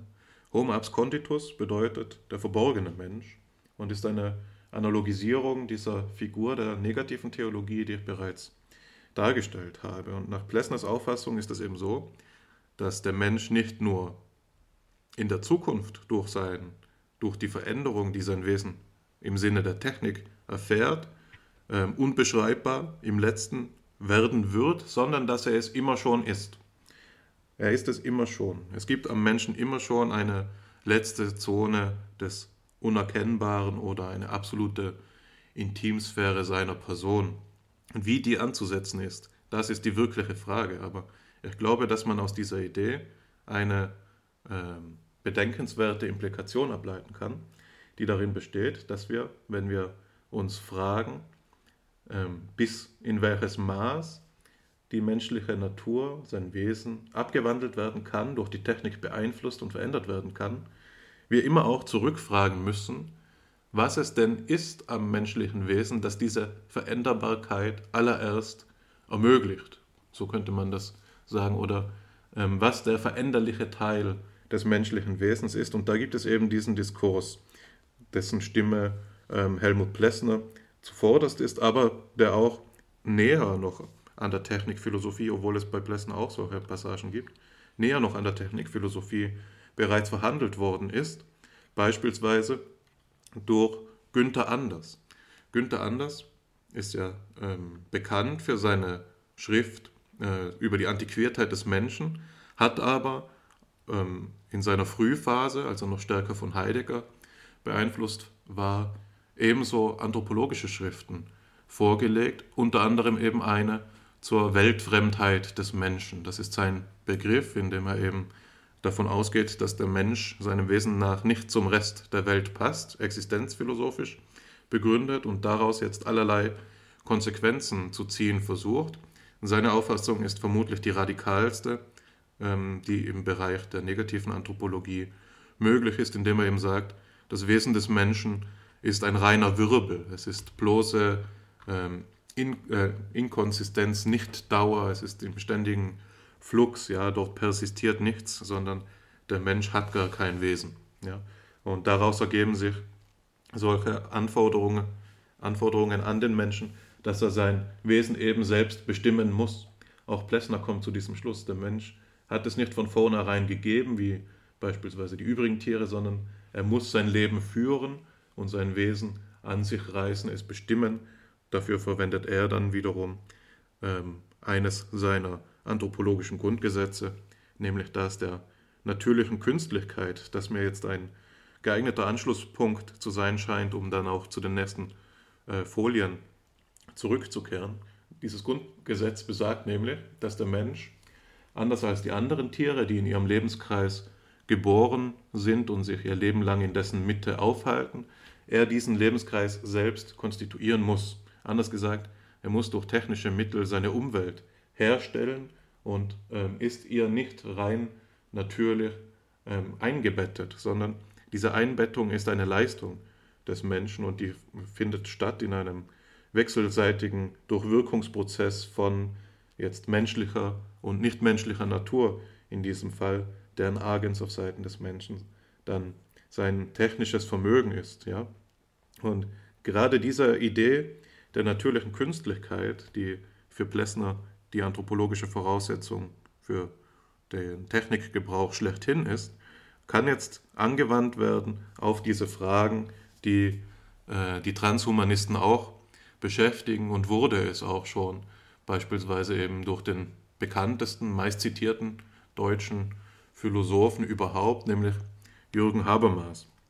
Habermas, der ja in seinem Frühwerk Plessner gegenüber kritisch eingestellt war, hatte eine Meinungsänderung vollzogen und steht ihm jetzt in seinem, seiner späten Phase ausgesprochen wohlgesonnen gegenüber und verwendet beispielsweise in dieser Schrift über die Zukunft der menschlichen Natur Plessners Ideen, um dafür zu argumentieren, was wohl aus unserem Selbstverständnis werden wird, wenn es eben dazu kommt, dass wir beispielsweise dazu in der Lage sind, Designer-Babys hervorzubringen. Also wenn Genmanipulationen einmal sicher durchführbar sind. Zum Teil ist das ja schon der Fall. Wir können gewisse vererbliche Krankheiten durch genbasierte Eingriffe ähm, verhindern, abwenden. Und ähm, äh, äh, die Reflexionsrichtung, die Habermas da einschlägt, ist eben, dass durch diese technischen Eingriffe, wenn sie jetzt in einem größeren Maßstab angedacht werden, das Selbstverständnis des Menschen sich ändert dahingehend, dass er sich in einem anderen Sinn fremdbestimmt vorfindet. Ja, die Geworfenheit des Seins erfährt eine Transformation. Es ist zwar immer noch so, dass wir unsere Geburt nicht selbst wählen, aber dass unser, unser ähm, Leib, beispielsweise unsere Konstitution, jetzt nicht mehr durch natürliche Vorgänge fremdbestimmt ist, sondern durch eben menschliche Vorgänge, dass dort äh, bewusst vollzogene Entscheidungsprozesse im Hintergrund stehen, sodass die Selbstauffassung äh, dieser vorgestellten Designerbabys eine solche wäre, dass sie sich in ihrem Selbstverständnis immer in Abhängigkeit von fremder Subjektivität auffassen müssten. Ja? Das heißt, hier käme es zu einer grundsätzlichen Transformation des Menschen, für die Habermas vor allen Dingen ein tragisches Bild malt, aber eben eines, das noch verständlich und auffassbar wäre, zumindest im weitesten Sinn. Und das wäre jetzt, glaube ich, die Auflage, die ich Ihnen auch schon ähm, geben wollte. Das ist, sind, ist jetzt der Inhalt des dritten Teiles ähm, des Vortrages, wenn es dann um die, die Nanotechnologie und die Frage nach dem Leben selbst geht. Das sind Fragen, die jetzt genau in diesem Problemkreis schlagen, den ich geöffnet habe. Und ich bin gespannt darauf zu erfahren, wie Sie sich da in Stellung äh, äh bringen würden zu dieser schwierigen Frage nach dem Wesen des Menschen und seiner technischen Veränderbarkeit.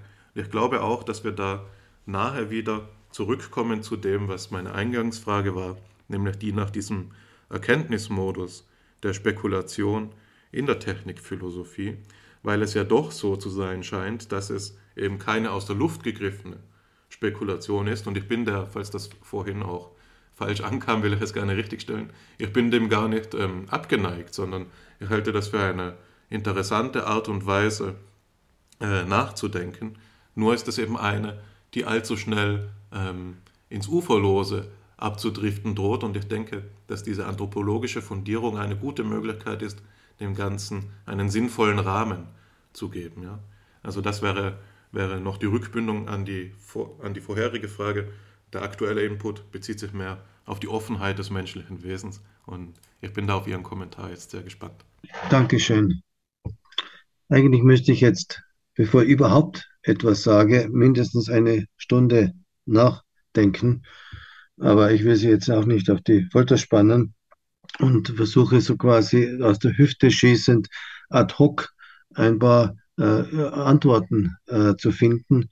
Nämlich erstens, was mir recht gut gefallen hat, war vorher der Einwand, äh, dass eigentlich der Mensch immer eine verborgene Struktur noch enthält, sozusagen ergebnisoffen ist und nicht eben so wie beim General äh, Program Solver äh, gewissermaßen die, äh, das Ziel von vornherein schon irgendwo begrifflich erfasst sein muss. Und in dem Zusammenhang fällt mir ein äh, Zitat, ich habe es nicht ganz genau im Kopf, von Sloterdijk ein, der hat in einem kleinen Büchlein, das heißt, ich glaube, Regeln für den Menschenpark, einmal ge äh, geschrieben, dass der Mensch sei jenes Wesen, das mit einer gewissen animalischen Unfertigkeit in die Welt kommt. Äh, also nicht von vornherein festgelegt ist. Ich finde, das passt in gewisser Weise zu dem, äh, schließt sich an, was vorher gesagt wurde. Wobei ich allerdings jetzt, wenn man das jetzt in Bezug zum, den, dem, vor allem zum Posthumanismus setzt, äh, wo man sagen kann, ja, auch die wollen ja so quasi im Sinne einer negativen äh, äh Theologie äh, auf irgendwo so ein, ein, ein, ein äh, nicht erreichbares Endziel hinkommen. Der Unterschied ist der, dass die, glaube ich, doch äh, behaupten, dieses Ziel erreichen zu können. Das heißt, dass gerade diese Ergebnisoffenheit sozusagen, was dann freilich nur eine Spekulation ist, am Ende aufgehoben wird. Und genau da sehe ich das eigentliche Problem dieses ganzen Ansatzes, dieser Idee. Sowohl des Transhumanismus, der mir den Weg äh, kennzeichnet, als auch des Posthumanismus, der sozusagen schon bereits das Ziel äh, äh, zu antizipieren versucht. Und äh, ja, ich habe mir da, also jetzt rein äh, aufgrund der der, der Fülle von Möglichkeiten, was man da alles einwenden könnte, habe ich mir nur ein, ein, ein Beispiel herausgepickt und äh, habe mir da äh, angeschaut, eine, eine Sendung von Dreisat äh, ins Kobel äh, mit dem Titel Was ist Leben?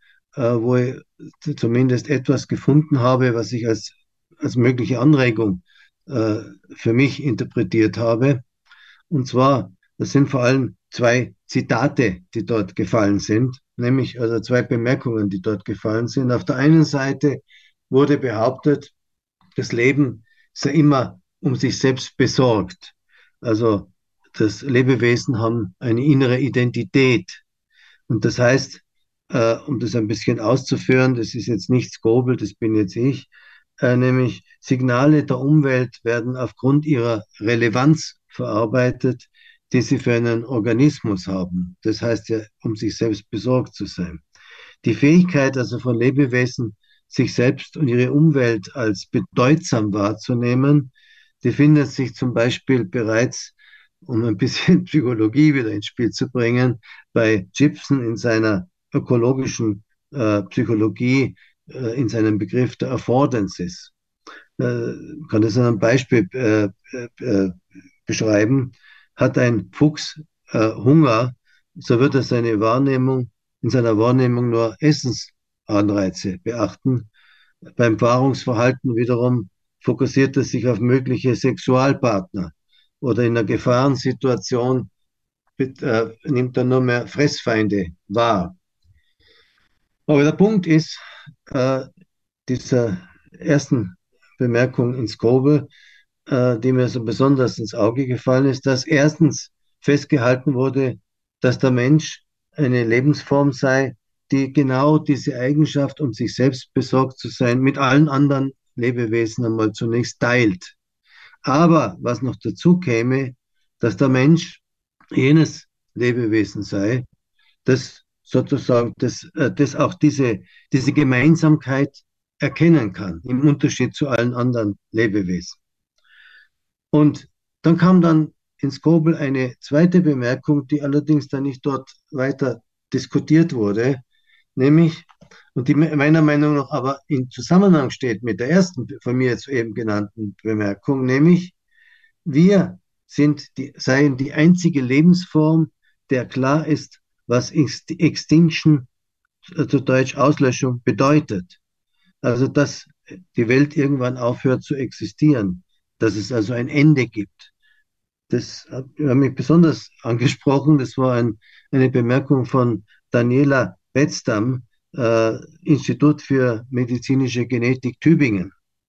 Und darin hat sich bei mir jetzt die Frage gestellt, wenn man jetzt diese beiden Aussagen in Kombination betrachtet, also Lebewesen sein um sich selbst besorgt, zweitens Lebewesen, wir sind, wir der Mensch sei die einzige Lebensform, der klar ist, was Extinction bedeutet, da kam ich zu einer Spekulation, nämlich zur Frage, ist es nicht gerade der Umstand, dass wir um äh, unser eigenes Ende wissen, dass wir wissen, was Extinction bedeutet, dass es uns überhaupt erst ermöglicht, verstehen zu können, was es eigentlich bedeutet, um sich selbst besorgt zu sein.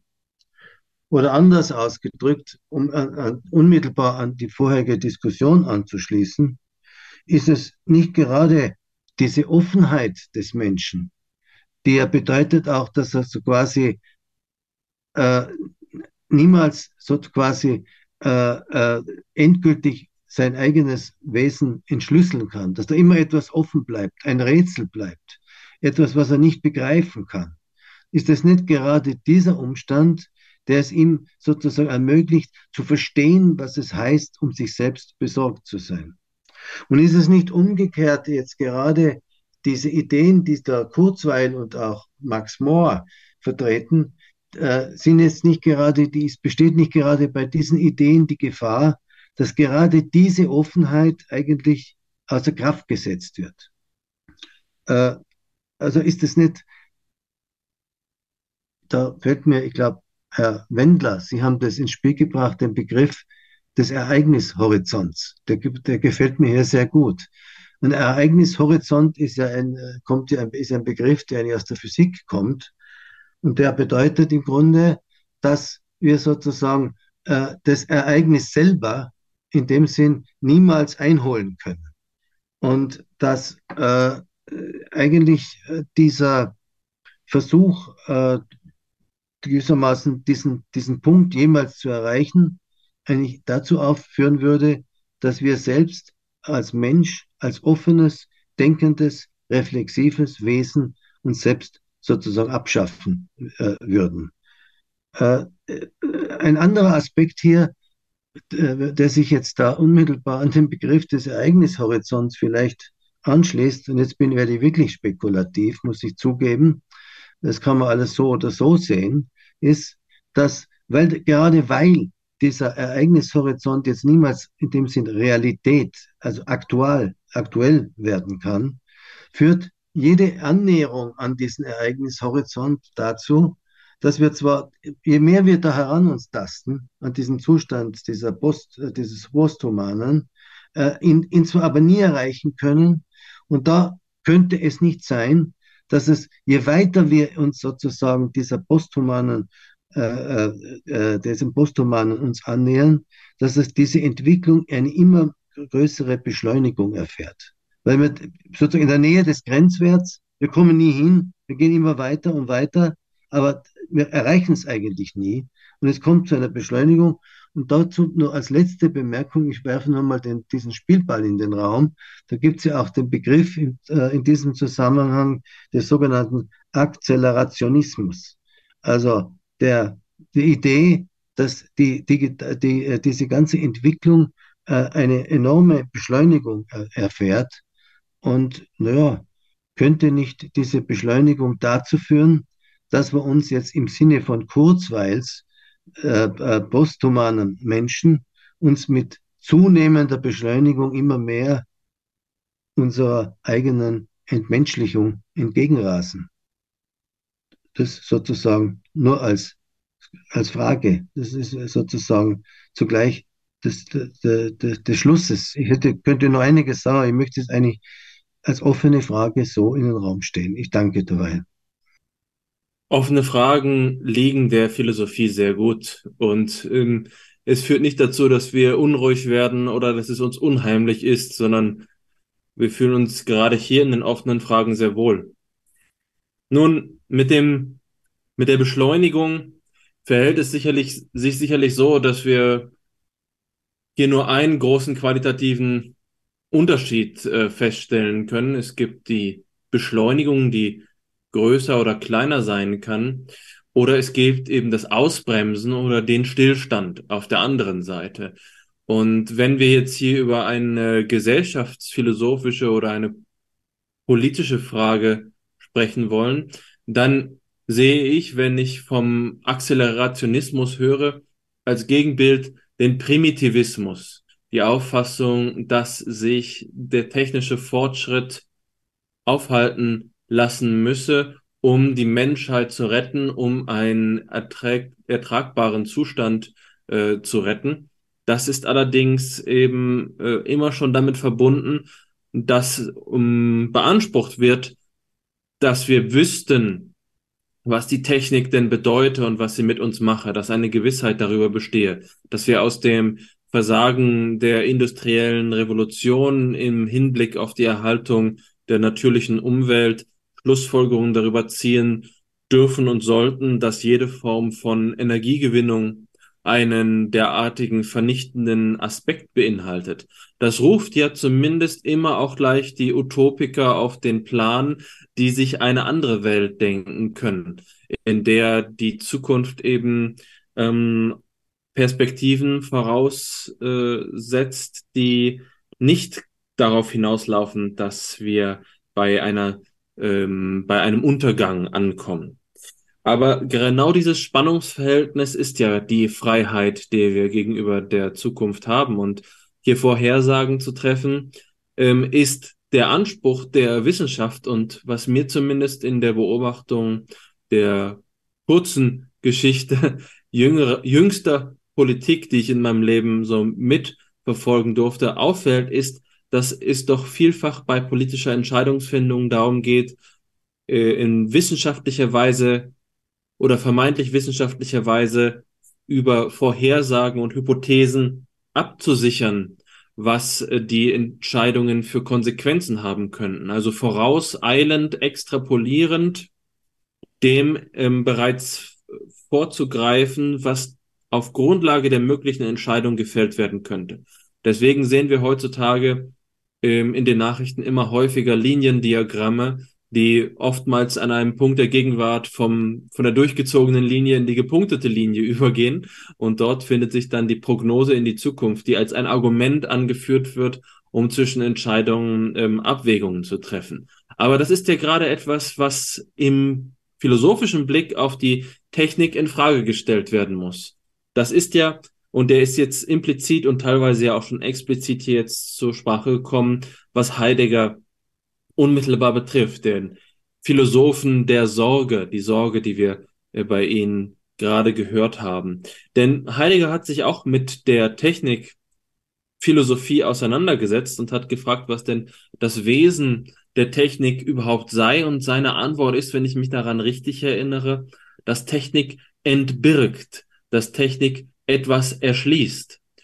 Und diese äh, Idee ist sicherlich kontrovers mit Blick auf das, was Sie beide jetzt gerade diskutiert haben, was Hannes mit dem Vergleich zur negativen Theologie auszudrücken versucht hat, nämlich den Gedanken, dass sich uns unser eigener technischer Fortschritt epistemisch entziehen würde, dass wir schon jetzt sehen, dass uns unvertraut ist, was in den neuronalen Netzen passiert, so dass wir bloß ähm, mit den Output-Variablen umgehen oder bemerken, dass uns die Wirkungen, die das, ähm, die die Maschine erzeugt, vertraut sind und teilweise auch nützlich sind, dass bei der Maschine, die lernt im sogenannten Machine Learning, etwas passiert, was uns vielleicht äh, unbekannt bleiben muss, weil es zu viele ähm, Bezüge in einem System enthält, dass wir sie überblicken könnten ähm, aber doch hier eine praktische Konsequenz eintritt,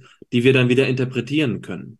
Die Gegenseite ist ja doch der Gedanke des bestellenden Entbergens, des Entbergens in der modernen Technik, das uns an, ähm, an eine Position bringt, das uns in etwas stellt, das uns ähm, ein, äh, einen Platz einnehmen lässt, die Technik, die uns verortet. Das nennt ja Heidegger dann das Gestell, das Gestell, das er begrifflich in seiner Philosophie vom Geviert äh, abgrenzt, das gewissermaßen die eher natürliche Ordnung ist. Das Gestell äh, lässt sich ja sehr schön auch im Bilde, das uns alle in den Geist kommt, wenn wir Gestell sagen, verstehen. Hm, ein Gestell sowie ein Gerüst, das man auf einem ähm, auf einer Baustelle findet, ist etwas, was äh, abstützt, was, was hier die, den freien Stand aufhebt und ähm, den Platz vorgibt, den man einnimmt. Das Entbergen ist jetzt hier aber der Grundgedanke. Also durch die Technik hindurch zeigt sich uns etwas. Und während Sie so gesprochen haben und ähm, über die Dreisat-Episode, die Sie sich angesehen haben, sprachen, dachte ich auch an etwas, was ich unlängst in den Medien mitbekommen habe, nämlich dachte ich an den äh, strahlenden und schillernden Charakter der Gegenwart Elon Musk, den amerikanischen oder südafrikanischen Pionier der modernen Technologie, äh, der an einer Stelle einmal behauptet hat, dass die ähm, menschliche Informationsverarbeitung und die maschinelle Informationsverarbeitung zwar vergleichbar sein oder sogar dieselbe Prozessform hätten, aber die künstlichen Intelligenzen der Zukunft nicht mehr mit Menschen kommunikationsfähig seien, weil die Menschen so unverhältnismäßig viel langsamer seien. Er sagte, es wäre etwa so, als wollten wir das Wachstum der Bäume interpretieren. Wir Menschen, die wir so viel schneller gewisserweise leben als, ähm, als die Bäume, die sich entfalten und die langsam wachsen, ja, und vielleicht im Tagesrhythmus die Blätter öffnen oder schließen, die Blüten öffnen oder schließen, aber das ist eine äh, Sache, der man nicht zusehen kann, die ähm, viel langsamer abläuft als unsere Alltagssprache, so dass es sich hier in diesem Vergleich noch einmal so darstellt, dass wir nun um so vielfach langsamer sein als die, ähm, als die Maschinen. Und das ist natürlich ganz und gar getrieben von Musks ähm, Technikoptimismus. Und erneut will ich hier jetzt darauf blicken, was kann das noch bedeuten für das Entbergen, das sich hier in der Technik ähm, zeigt? Welche Horizonte werden aufgeschlossen? Was ist das? Wozu verhilft uns das Gestell? Was erlaubt es uns zu sehen? Sicherlich ist es in der Geschichte der Menschheit nicht schwierig zu begreifen, wie uns die Verortung in der Technik dabei geholfen hat, zu begreifen, was geschieht. Man denke an das Mikroskop, man denke an das Fernglas. Äh, diese technischen Errungenschaften haben uns geholfen, hier Zusammenhänge zu begreifen. Und selbst wenn wir Sie von den Computerspielen und den Avataren gesprochen haben, sehe ich das noch immer sehr klar. Ist es heute nicht um ein Vielfaches leichter, den jungen Menschen einen abstrakten Raum, so wie ihn sich vielleicht Kant vorgestellt hat, äh, zu illustrieren, wenn man nur daran denkt, wie man in diesen Welten des Computerspiels sich in einem quasi kartesischen, gleichförmigen ähm, Bezugsfeld bewegt, das in potenziell unendliche Weite fortschreitet, ist das nicht auch eine Veränderung unserer, unseres Bewusstseinsfeldes, so dass die Technik hier zu einer Krücke wird, zu einer Prothese, zu einem Gestell, so wie man vielleicht von einem Rollator denkt, äh, das uns dabei hilft, weiter zu sehen, tiefer zu sehen und gleichzeitig eben unser Sehen vorbahnt.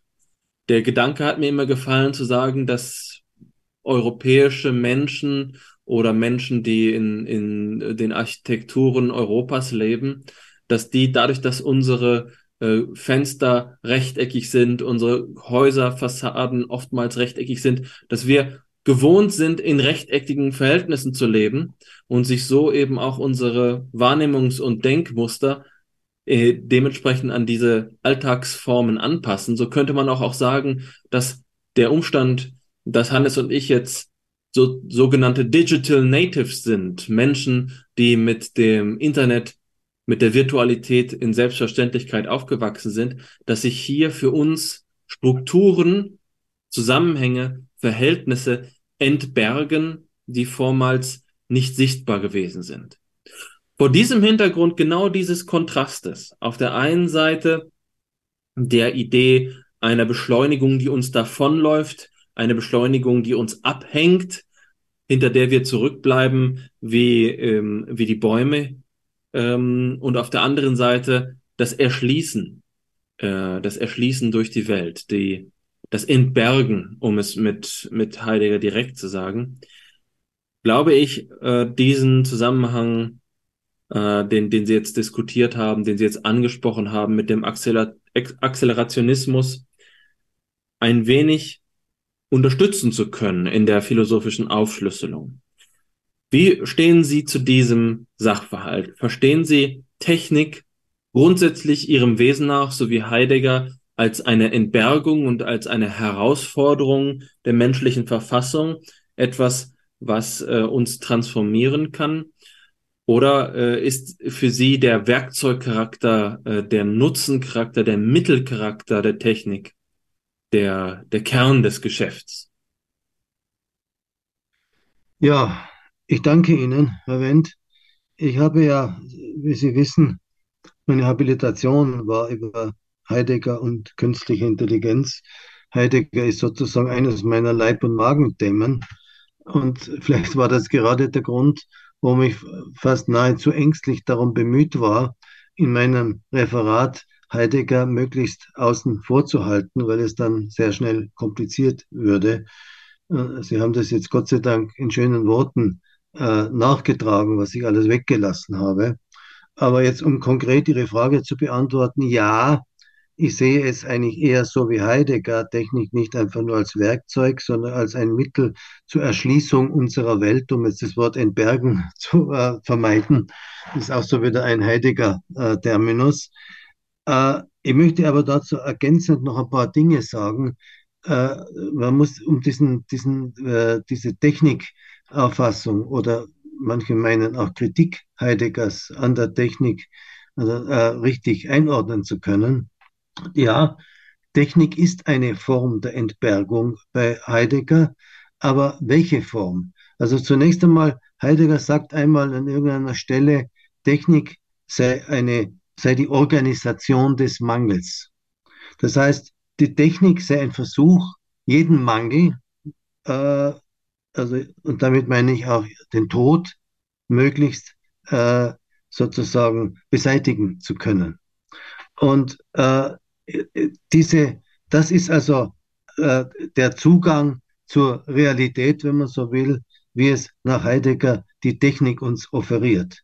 Und insofern ist die Technik zwar schon eine Form der Entbergung, aber es ist eine Form der Entbergung, die eigentlich gerade die Entbergung als solche verbirgt. Das heißt, äh, die Technik verdrängt alle anderen Möglichkeiten der Entbergung und sozusagen damit überhaupt Unverborgenheit, sprich Wahrheit. Äh, aber, und jetzt kommt eigentlich der Punkt, dass nach Heidegger es völlig sinnlos ist, jetzt sozusagen sich gegen die Technik zu stellen und zu sagen, und jetzt in dem Sinne eines Primitis, Primitis, äh, Primitismus äh, zu, zu, glauben, man könnte jetzt an eine vortechnische Welt anschließen, sondern ganz im Gegenteil müsste man erkennen, dass gerade diese Form der Entbergung, wie sie sich in der modernen Technik abspielt, dass eben das so quasi das Schicksal des Menschen sei und äh, dass, wie er meint, äh, in Bezug auf Hölderlin, sagt Heidegger, wo Gefahr ist, ist das Rettende auch.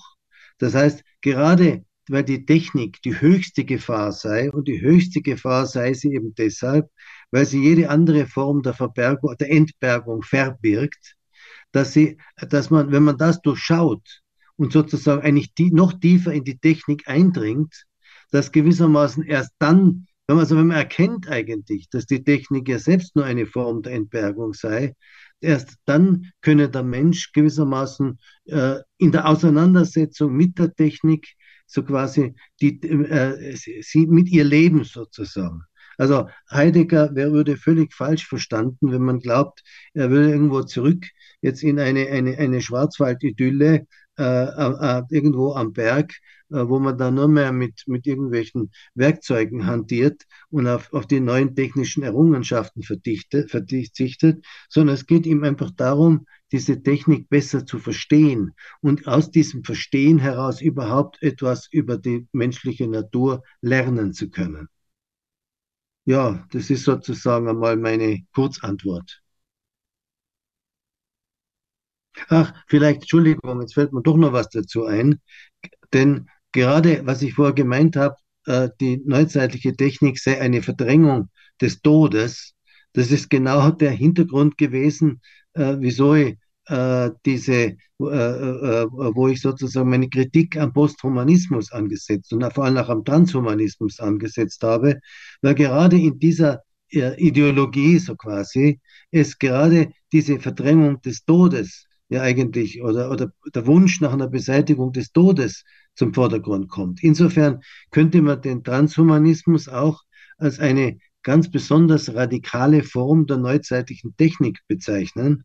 Und auch da geht es jetzt nicht, ging es jetzt eben nicht darum, das jetzt einfach wegzuschmeißen und sagen, wir müssen zurück hinter diese Entwicklung, sondern wir müssen einfach nur diese Entwicklung diagnostizieren können. Wir müssen verstehen, was hier abgeht. Und in dies, aus diesem Verständnis heraus auch erst zu uns selbst zu, zurückzufinden und zu verstehen, was überhaupt der Mensch ist. So, mehr fällt mir jetzt im Moment dazu nicht ein. Gestatten Sie, mir, gestatten Sie mir zu diesem Thema noch eine kurze Anmerkung.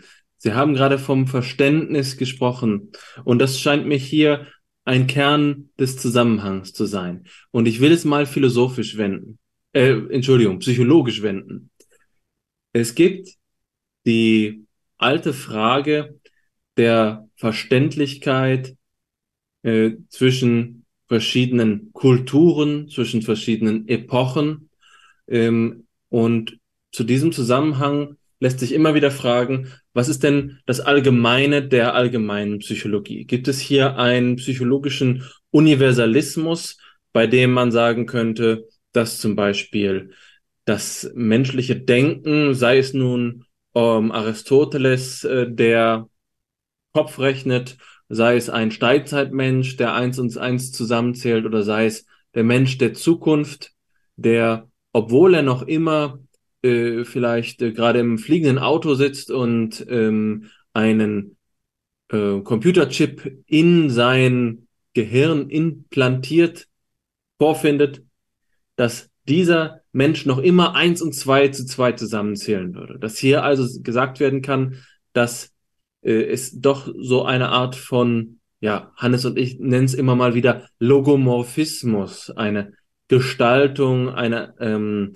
eine Grundverfassung der verständlichen Welt gäbe, die einheitlich ist, die ähm, die diversen denkbaren Szenarien, sei es der Erstkontakt mit einem Ureinwohnerstamm oder der Erstkontakt mit einer extraterrestrischen Spezies, immer noch überbrücken würde. Ja, und dass in diesem Sinne eben auch jede erdenkliche technologische Transformation immer noch an etwas führt, was anschlussfähig und verständlich ist. Das entgegengesetzte Modell ist ganz gewiss dasjenige eines Relativismus, eines Historismus oder sogar eines Psychologismus. Dort, wo man sagen würde, Logik ist eben keine Strukturordnung des Seins. Es ist nicht so, dass äh, es irgend, in irgendeiner Weise die äh, Verfassung ähm, der Welt, so wie sie uns gegeben ist, vereinheitlicht werden könnte, so dass man sagte, ob nun meine Hauskatze äh, hier ähm, zwei, ähm, sagen wir mal, zwei Fressnäpfe sieht oder ich zwei Fressnäpfe sehe, das macht nicht die gleiche Zweiheit aus. Da gibt es überhaupt keine vergleichbaren ähm, Bezugsgründe und darüber hinaus besteht das ganze logische Feld in einem kontinuierlichen Wandel, so dass man vielleicht auch als empirische Evidenz anführen kann, dass die in der westlichen Welt entwickelten Intelligenztests, die ja oftmals in ihrem Kern die traditionelle ähm, mathematische ähm, Arithmetik zur Grundlage haben,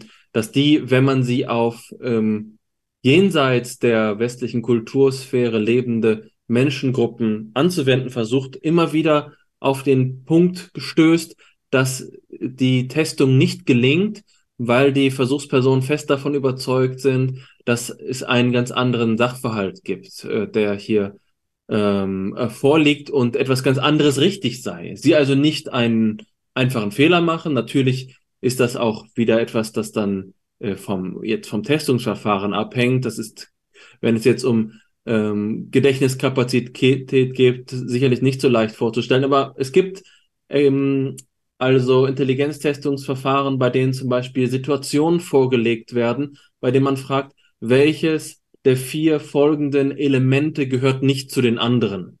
Und ich kann das jetzt nicht aus dem Stegreif rekonstruieren, aber dann wäre es so, dass wir hier zum Beispiel in Deutschland sagen würden, es ist ganz sicherlich, ähm, wenn wir jetzt vier äh, im Handwerkszeuge nennen, aber nur drei davon gehören zum Ackerbau, dass das vierte sagen wir einfach mal, die Axt, dass die dazu nicht gehöre, aber unter anderen Bedingungen würde es jetzt aufgrund kultureller Verschiebungen, die ja bis hin in äh, die kognitiven Routinen reichen können, zu einer anderen Antwort kommen, dass wir also eine Inkommensurabilität, eine Unvergleichbarkeit verschiedener ähm, kognitiver Existenzen vorfinden würden. Und also, wenn wir jetzt von Verständlichkeit und von Entbergung äh, sprechen, dann scheint mir das das Grundproblem zu sein, das sich hier psychologisch fassen lässt, indem man fragt, gibt es hier das Allgemeine der allgemeinen Psychologie als ein universales, äh, eine universale Grundverfassung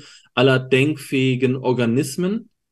Und als Alternative kann man das Ganze eben auch philosophisch betrachten und da hätte jetzt Hannes sicherlich einiges noch dazu zu sagen. Zum Beispiel in der Alteritätsphilosophie. Die Frage danach, was den anderen zum anderen macht, was den Unterschied zwischen ähm, zwei Menschen, die sich begegnen, ausmacht, weswegen sie einander verstehen können und weswegen sie einander auch missverstehen können und was überhaupt die Horizonte des eigenen Erkennens sind. Und unter diesen Voraussetzungen neige ich auch dazu, über diese ähm, diese Prognose, die Sie beide angestellt haben, über den technisierten Menschen der Zukunft nachzudenken. Ist es wirklich so, dass wir uns vorstellen können, dass uns mit Hilfe von Elon Musk das menschliche Wesen aus den Händen gleiten könnte, sodass wir einer anderen Art gegenüberstünden? Nicht ein Übermensch, sondern ein Andersmensch, ein Fremdmensch? Äh, oder ist es doch so, dass letztlich etwas das Leben zusammenhält und was das Leben sei? Diese Frage haben Sie ja auch vorhin schon angesprochen. Diesen Kommentar wollte ich hier noch nachschicken. Äh, mir scheint es zusammenzugehören. Da fallen mir natürlich zu diesen komplexen Dinge, Themen, die Sie aufgeworfen haben, sehr viele verschiedene Dinge ein. Äh, ich möchte mich jetzt mal auf zwei Punkte beschränken. Das eine ist nur ein kurzes Statement. Äh, also, um jetzt auf Heidegger zurückzukommen, da wäre, äh, würde Heidegger meinen, dass es verschiedene Formen der Entbergung gibt, die sich in der jeweils in der Seinsgeschichte verschieden eben äh, sich sozusagen ankündigen und sich ereignen.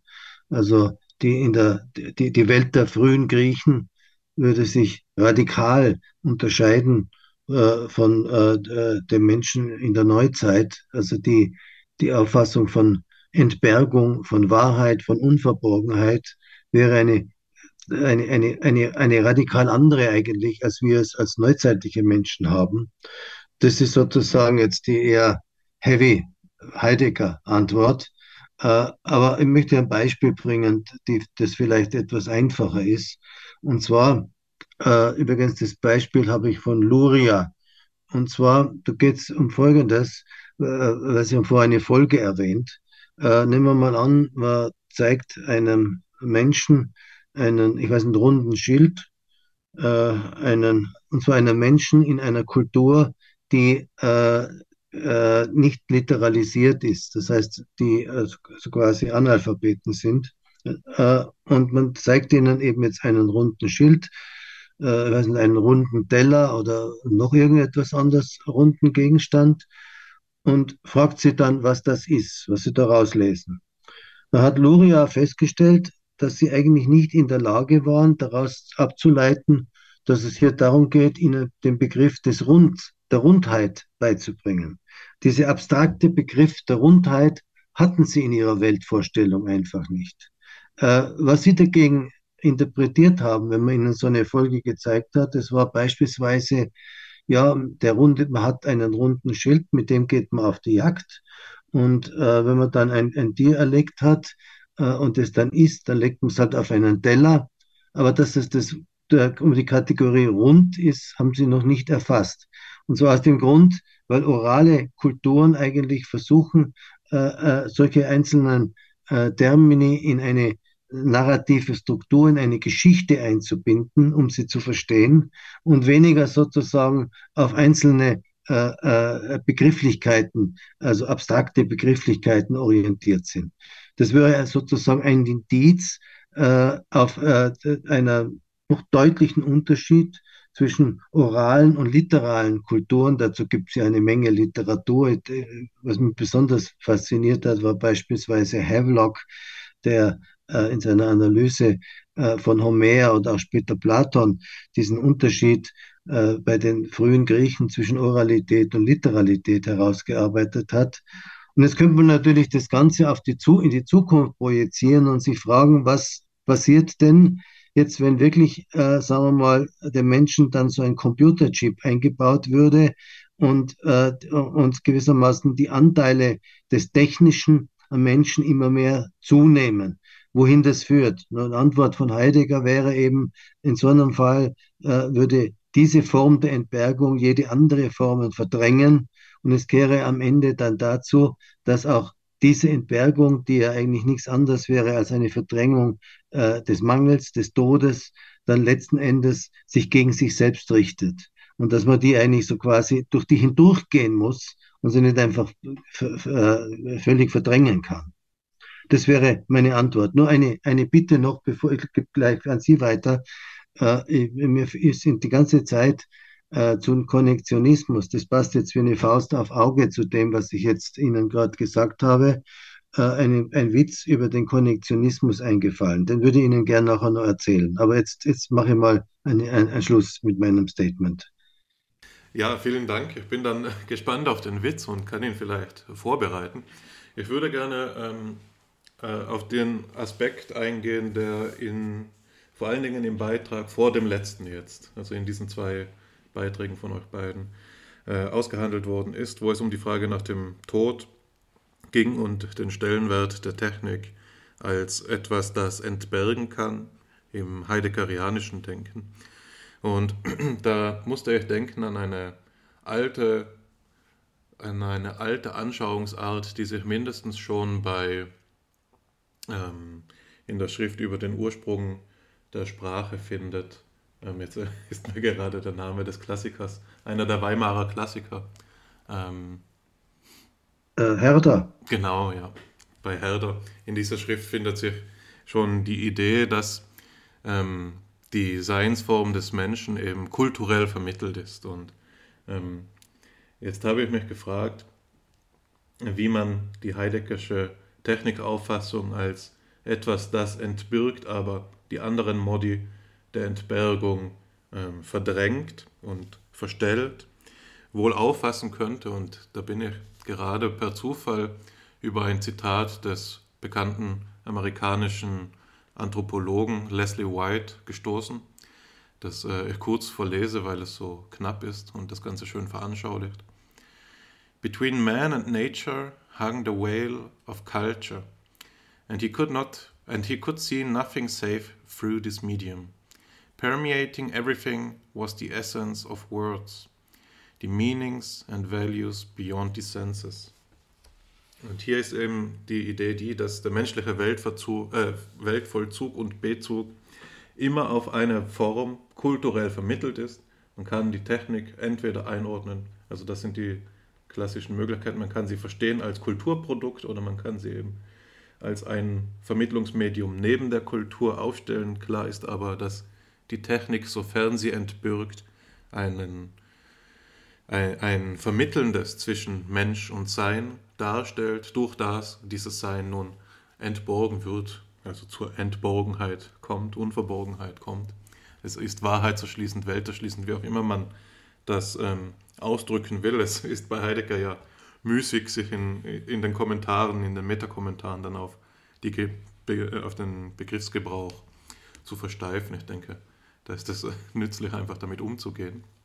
Ähm, in jedem Fall will ich diesen Gedanken kurz festhalten. Die Technik als ein vermittelndes, also etwas, das den direkten Weltkontakt, äh, ähm, insofern sie eben wächst, insofern sie ähm, mehr wird und die anderen Formen des Weltbezugs verdrängt, dann auch verstellt und verunmöglicht. Ja.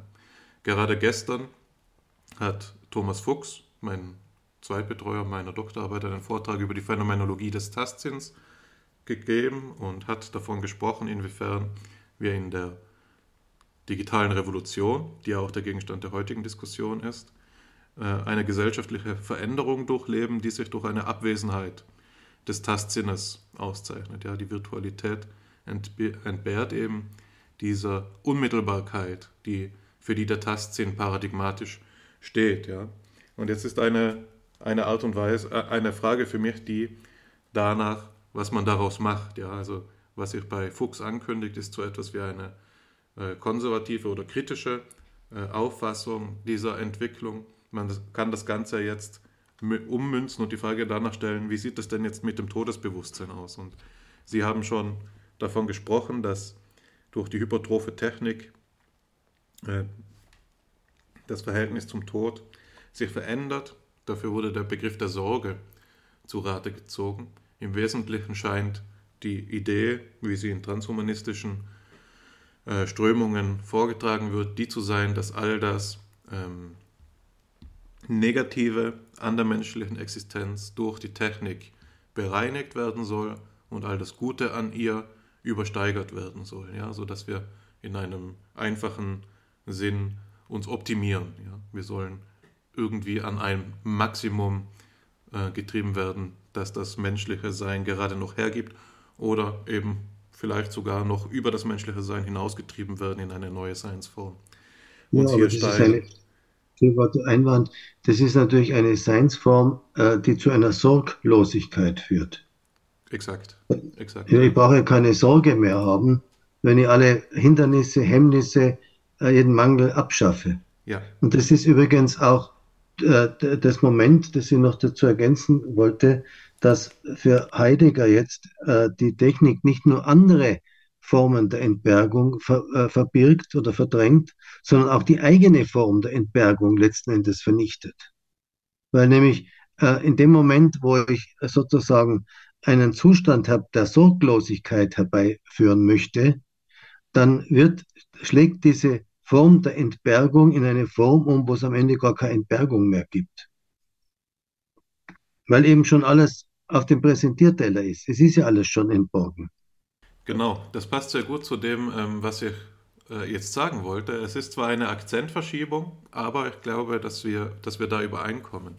Und ja, ja, ich wollte es nur deshalb, Entschuldigung, dass ich Sie unterbrochen habe, aber ich habe nur gedacht, es passt genau zu dem, was Sie gesagt haben, nämlich. Ja, ja, also kein Problem, ich freue mich darüber. Ähm, ich wollte das Ganze allerdings um eine Perspektive anreichern, und zwar durch die von Max Scheler, der ja auch ein Zeitgenosse und, äh, von Heidegger mhm, war ja, und ja, den ja. Heidegger sehr geschätzt hat, nicht wahr? Und ähm, die, das, was äh, beim Transhumanismus ja ähm, kritikwürdig ist, ist vielleicht vor allen Dingen seine, die, die emotionalen Voraussetzungen, die damit einhergeht. Also worum es geht, ist die Herstellung eines sorglosen Seins oder ähm, eines Seins, das sich rein im Angenehmen aufhält und so weiter. Ja? Und dann kann man sagen, ja, ja. das hat einerseits diese Konsequenzen für den Wahrheitsbegriff, alles ist rein transparent, immer schon entborgen. Die Technik schafft sich selbst ab. Bei Scheler sieht man, also das war die Heideggersche Denkart, bei Scheler sieht man eine Akzentverschiebung. Er würde nämlich sagen, so glaube ich, dass man, äh, dass diese selbstbewusste, souveräne Geste des, des technischen Menschen eigentlich auf äh, einem ängstlichen Weltbezug fußt. Ja? Er prägt dafür an einer Stelle den Begriff des Welthasses, insofern eben ähm, manche Teile der Welt, und das heißt die Welt in ihrer Fülle selbst, ähm, dem Menschen mh, hm, ja, eine Abkehrbewegung entlocken und vernichtet und verändert werden sollen. Die Welt wird nicht so genommen, wie sie ist, sondern sie wird zu dem gemacht, was der Mensch ertragen kann. Und sein, ähm, das fällt bei ihm in die Analysen, äh, die eine Zeitdiagnose auch betreffen und die westliche Gesellschaftsform als einen äh, internationalen Zivilisationskosmos darstellen, so, so drückt Scheler das aus, der darin besteht, dass ähm, eben vor allen Dingen auch durch technische Produktion es zu einer Hypertrophie einer bestimmten Seinsschicht kommt für ihn, und zwar der Seinsschicht der äh, Nutzenwertsphäre. Das heißt, es kommt zu einer, äh, es gibt für Scheler ein, ein umgekehrt proportionales Verhältnis, die je niedriger in einer Wertsphäre die Güter sind, desto einfacher können sie produziert werden. Und die Nutzenwertsphäre ist sehr niedrig, das heißt Güter wie ähm, Kugelschreiber oder selbst Nahrungsgüter können sehr einfach produziert werden. Diese, diese Nutzenwertsphäre lässt sich an Gütern anreichern, aber höhere äh, Güter aus höheren Wertsphären wie der geistigen Wertsphäre können sehr viel schwerer produziert werden. Und der Mensch ist da schlussendlich auf die Gnade angewiesen nach ihm, also auf ein ähm, externales Moment, dem er passiv äh, gegenübersteht. Beispielsweise das Kunstwerk, äh, das Gemälde, die Statue, die äh, vom Bildhauer gemeißelt wird und so weiter, die sind deutlich schwieriger zu produzieren.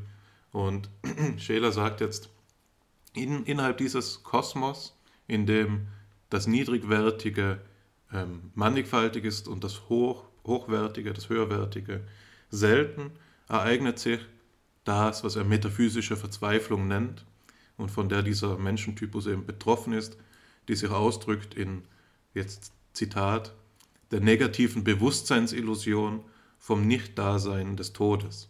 Ja, also gerade der Mensch, der in dieser ähm, in diesem internationalen Zivilisationskosmos lebt, zeichnet sich jetzt für Scheler nicht nur durch Ängstlichkeit aus, sondern auch durch eine Bewusstlosigkeit gegenüber dem Todesproblem. Ja?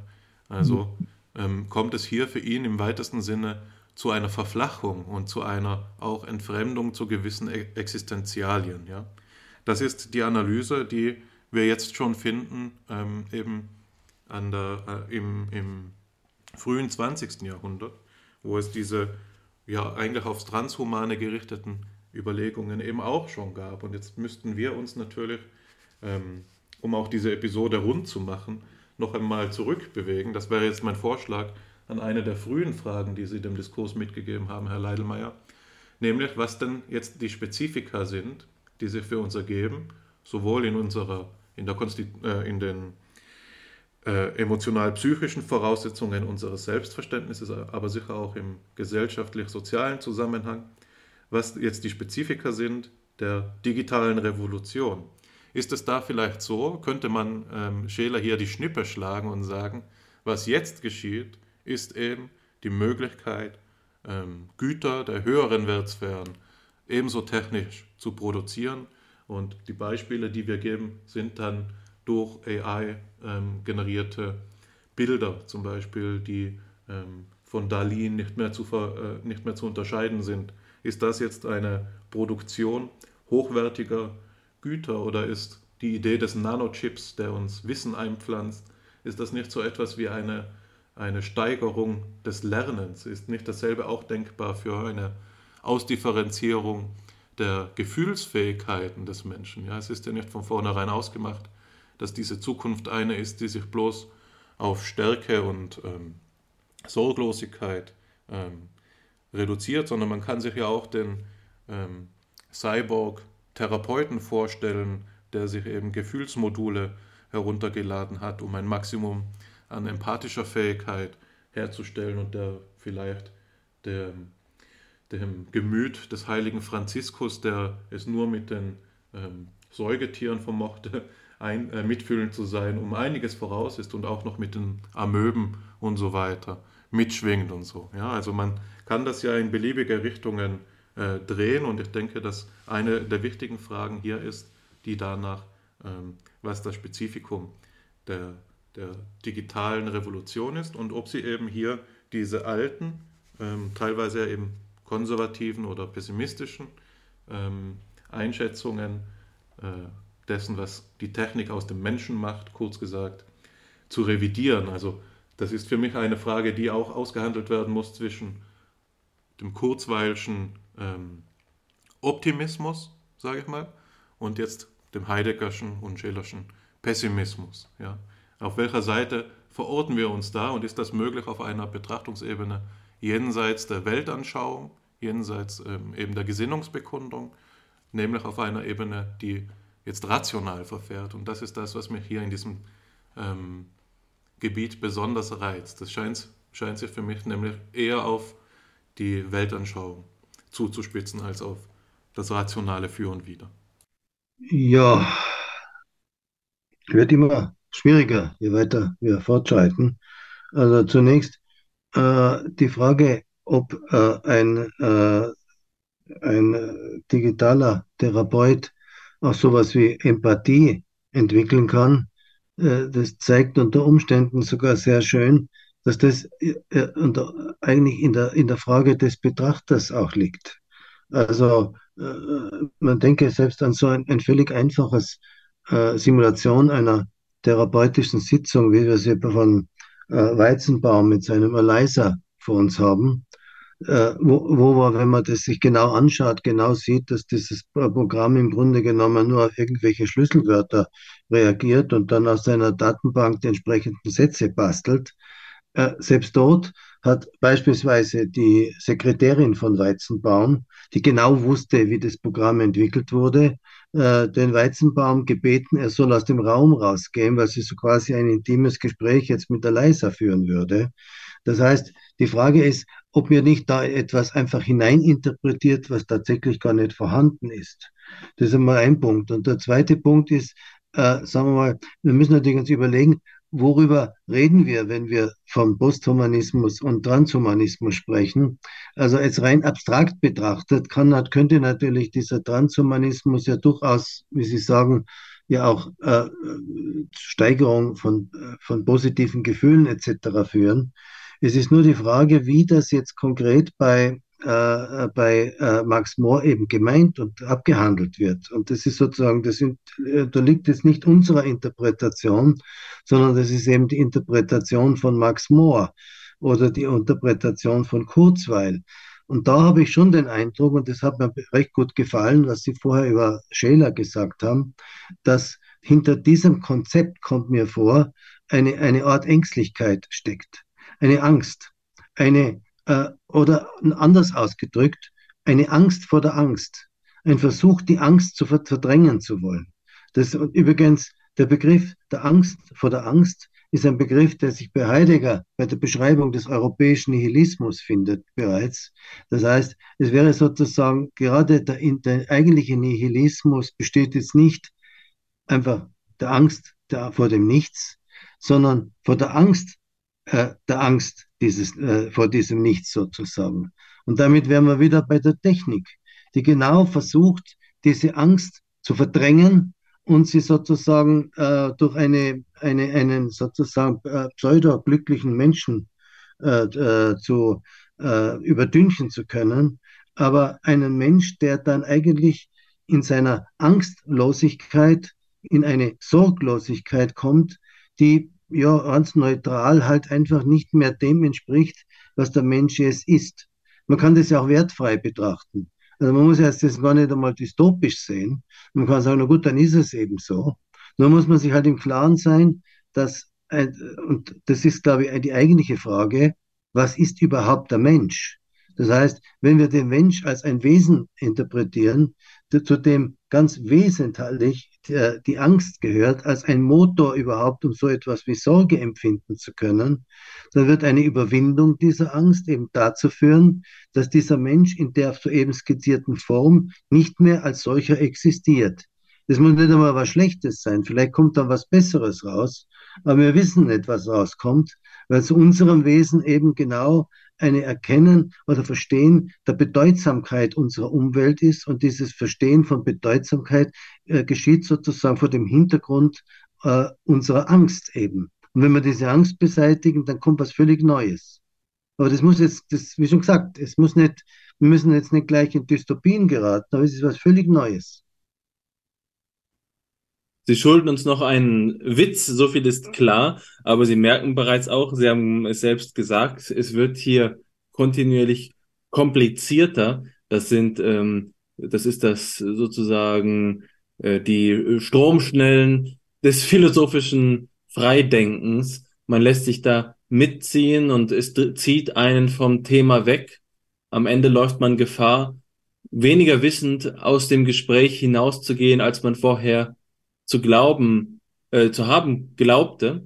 Und das ist wohl letztlich auch der Wert dieses Zusammenhangs. Und ironischerweise sprechen wir da ja gerade auf beiden Ebenen. Hannes sprach vorhin von Objektebene. Wir sprechen auf der Objekt- und auf der Metaebene genau darüber. Dieses Gespräch ähm, löst Naivitäten und ähm, Vorurteile auf, insofern als es philosophisch ist. Und dann wenn uns die Technik im Gestell festhält, wenn wir gewisserweise spannungslos ganz auf dieses Gestell, auf diese Prothese ähm, vertrauen, so dass wir eben nicht der Prothesengott sind, sondern letztlich der Prothesensklave, weil wir gar nicht mehr anders können als mit der Technik. In dem Moment hört auch die Fragwürdigkeit, und das ist ja auch so ein heideggerianischer Terminus, äh, auf uns zu beschäftigen. Hier erfordert es ein Dasein zum Tode, um überhaupt den Leidensdruck, um die Problematik, um äh, die, die Relevanz zu verspüren, die dem Fragen inheriert. Und das utopische Denken ist eben hier eine, ähm, ein, eine Orientierung, die auf einen idyllischen Endzustand zustrebt die Idee eines Equilibriums, eines Gleichgewichts, in dem uns die Technik dazu verhilft, uns aller Probleme zu entledigen, aber damit letztlich auch ähm, in einen Stillstand des Lebens selbst zu geraten. Das ist gewiss der Gedanke, der, ähm, der sich in allem utopischen Denken verbirgt. Aber es gibt natürlich diese Tendenz äh, des Anti-Utopischen. Das finden wir ähm, bei Dahrendorf zum Beispiel, dem großen Soziologen, der einmal eine Schriftsammlung Wege aus Utopia genannt hat.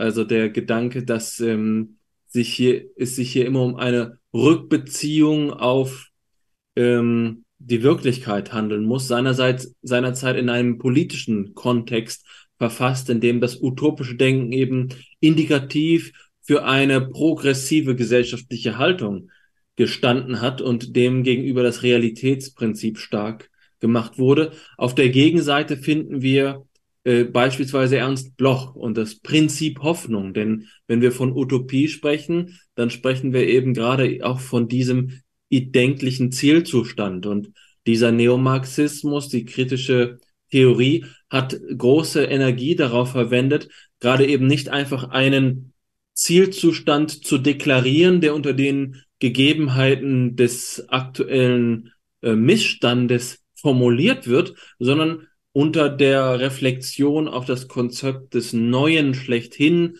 ähm, dazu zu gelangen, zum Beispiel Walter Benjamin, zu begreifen, dass die Utopie nicht erdenklich ist. Also sie ist unerdenklich. Wir können uns nicht auf sie vorbereiten. Es gibt keine Möglichkeit, sie vorauszuahnen und sie entzieht sich eben auch hier äh, unserem Wissenshorizont. Das ist sicherlich die Ambivalenz des, ähm, des Utopischen und damit gleichzeitig auch die äh, Situation, in der wir uns hier philosophisch befinden. In dem Moment, in dem wir die Fragwürdigkeit des Themas anzeigen, deuten wir gleichzeitig auch darauf hin, dass unsere aktuellen Kenntnisse nicht dafür ausreichen, das endgültig zu befragen, äh, beziehungsweise äh, die Frage, die wir stellen, zu, zu begreifen ähm, uns, äh, wir schwimmen hier und das ist ein Zustand, in dem uns unsere existenzielle Freiheit bewusst wird. Das kann zu einem Höhenschwindel führen und der hat dann eben entweder die Bedeutung, dass wir uns zurückziehen, uns nach Sicherheit sehnen und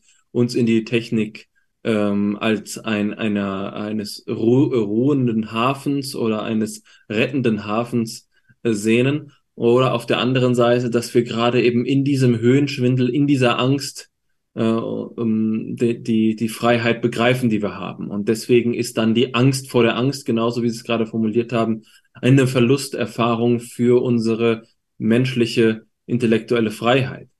Äh, das ist das Spannungsfeld, in dem wir uns bisher in diesem Gespräch ähm, bewegt haben. Und es weist, wie so oft in den Gesprächen, die wir hier führen, ähm, an einen äh, Punkt hin, an dem man einfach nur sagen kann, vorerst muss man sich tatsächlich die Stunde Zeit nehmen, die Sie vorhin angesprochen haben, ähm, um hier weiterzudenken. Und das, äh, was man dann oft in dieser Stunde des ähm, meditativen Nachdenkens bemerkt, ist, dass es das Gespräch war, das das ähm, Denken angeregt hat, dass es beflügelt hat, dass das gemeinsame, das Symphilosophieren äh, die Anregung gewesen ist und man die Gedanken, die einem dort nun im Verlaufe und im Rausch des Gesprächs gekommen sind, alleine hätte gar nicht fassen können. Dass es hier also ein Genius Loci des Gemeinsamen gibt, eine Anregung, eine schöpferische Inspiration, dann, wenn man ähm, äh, mitdenkt, wenn man die Gedanken der anderen mitvollzieht und so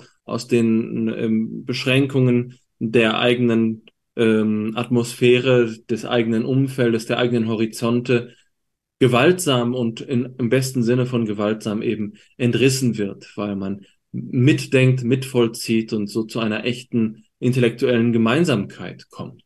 In diesem Sinne würde ich eben auch dazu einladen, dass wir in unserem Gespräch ähm, diese Perspektiven zur Kenntnis nehmen, ein bisschen stoisch gegenüber ihnen äh, eben den Konsens erreichen, dass die Frage nach dem Tod letztlich genauso wie die Frage nach dem Fortschritt und dem Wesen der Technik ähm, über die bloße Kenntnisnahme hinausweisen, äh, dass es hier nicht eine abschließende Definition oder eine, äh, ein Ergebnisprotokoll geben kann, sondern dass sie uns immer weiter vorantreiben, dass wir uns in einem geistigen Aufschwung befinden und dass wir vielleicht von hier an äh, eben innehalten und, ähm, und an einer anderen Stelle weiterdenken.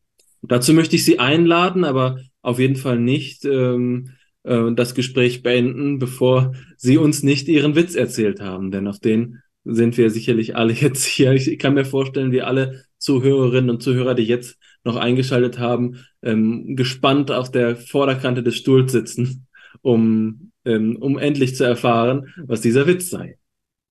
Ja, ich danke Ihnen. Ich finde, was Sie jetzt gerade alles gesagt haben, ist ein wunderbares Schlusswort, äh, zu dem ich jetzt auch inhaltlich gar nichts mehr dazu sagen möchte. Äh, nur zwei Bemerkungen vor dem Witz, nur eine, eine, eine winzig kleine Randbemerkung zum Thema Utopismus und Utopie. Äh, Max Mohr hat äh, sich sehr gewunden und wollte eigentlich auf seinen Transhumanismus nicht, der wollte nicht als eine Art Utopismus verstehen, sondern er hat es ganz bewusst als Extropianismus bezeichnet. Das nur so als, also als eine, eine, das, er versteht sozusagen die technologische Entwicklung als etwas, was eine, mit einem offenen Ergebnis ist. Also wo er jetzt nicht von vornherein schon antizipieren kann, wo eigentlich die Reise wirklich hingehen soll. Es geht um eine ständige Verbesserung und Erweiterung Mensch, des äh, menschlichen Lebens mit einem offenen Ergebnis. Das war sozusagen die eine Geschichte äh, zu Moor und jetzt zu dem Witz noch. Ja, das äh, ist relativ banal. Äh, also äh, äh, es geht jetzt um neuronale Netze und äh, einem, in einem Gemüseladen wäre, äh, sagen wir mal, im, äh, also sagen wir so, ein Mann betritt einen Gemüseladen und möchte irgendwas kaufen. Und er bedient sich aber einer völlig unverständlichen Sprache. Sagt, und der Händler rauft sich die Haare und fragt ihn ganz, fragt ihn, bitte verzweifelt, was willst du denn? Und kommt die Antwort.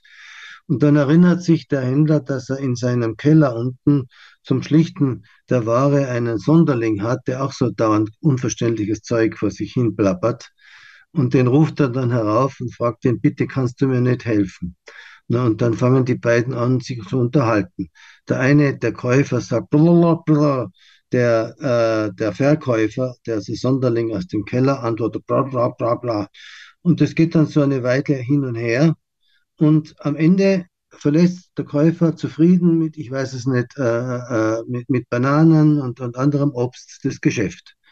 Der Geschäftsinhaber ist völlig verblüfft und fragt dann diesen Sonderling aus dem, Sonderling aus dem Keller, ja, wie hast du das jetzt eigentlich gemacht? Wie hat denn das jetzt funktioniert? Und wenn Sie, was der geantwortet hat, der Sonderling, blablabla, das heißt, er hat es nicht verstanden sozusagen. Und auf eine ähnliche Weise passiert es mit den neuronalen Netzen jetzt, dass wir, wir bekommen einen Output, ein Ergebnis, aber wir wissen eigentlich nicht, wie das Ergebnis zustande gekommen ist. Also das war der Witz des Ganzen. Ja, mehr fällt mir jetzt. Man dachte, nach diesem sehr äh, doch äh, teilweise schwierigen Gespräch wollte das mit einer eher lustigen Anekdote abschließen. Äh, ja, mir fällt momentan nichts ein. Ich danke den beiden Herren jedenfalls herzlichst für die Einladung und für das interessante Gespräch, wo Sie auch richtigerweise gesagt haben, so ein Gespräch, das ist sozusagen ja nie ein, ein, ein, ein einseitiger Monolog, äh, sondern das ist etwas, da entsteht gewissermaßen im Dialog etwas Neues, sozusagen eine Emergenz so quasi und vielleicht auch ganz neue Wissensmöglichkeiten, die man vor dem Gespräch gar nicht eigentlich unbedingt äh, angedacht hat. In dem Sinn bedanke ich mich herzlich dafür. Ja, der, äh, der Dank gebührt natürlich ganz Ihnen. Vielen Dank, dass Sie sich die Zeit genommen haben, hier mit uns zu sprechen und ähm, Fipsi auch zu beehren mit Ihrer Anwesenheit. Und es ist ganz in unserem Sinne, das, auf, äh, das Gespräch auf einer leichten Note mit einem Witz äh, beenden zu lassen. Ich, kenne, ich fühle mich da jetzt natürlich dazu herausgefordert, einen draufzulegen.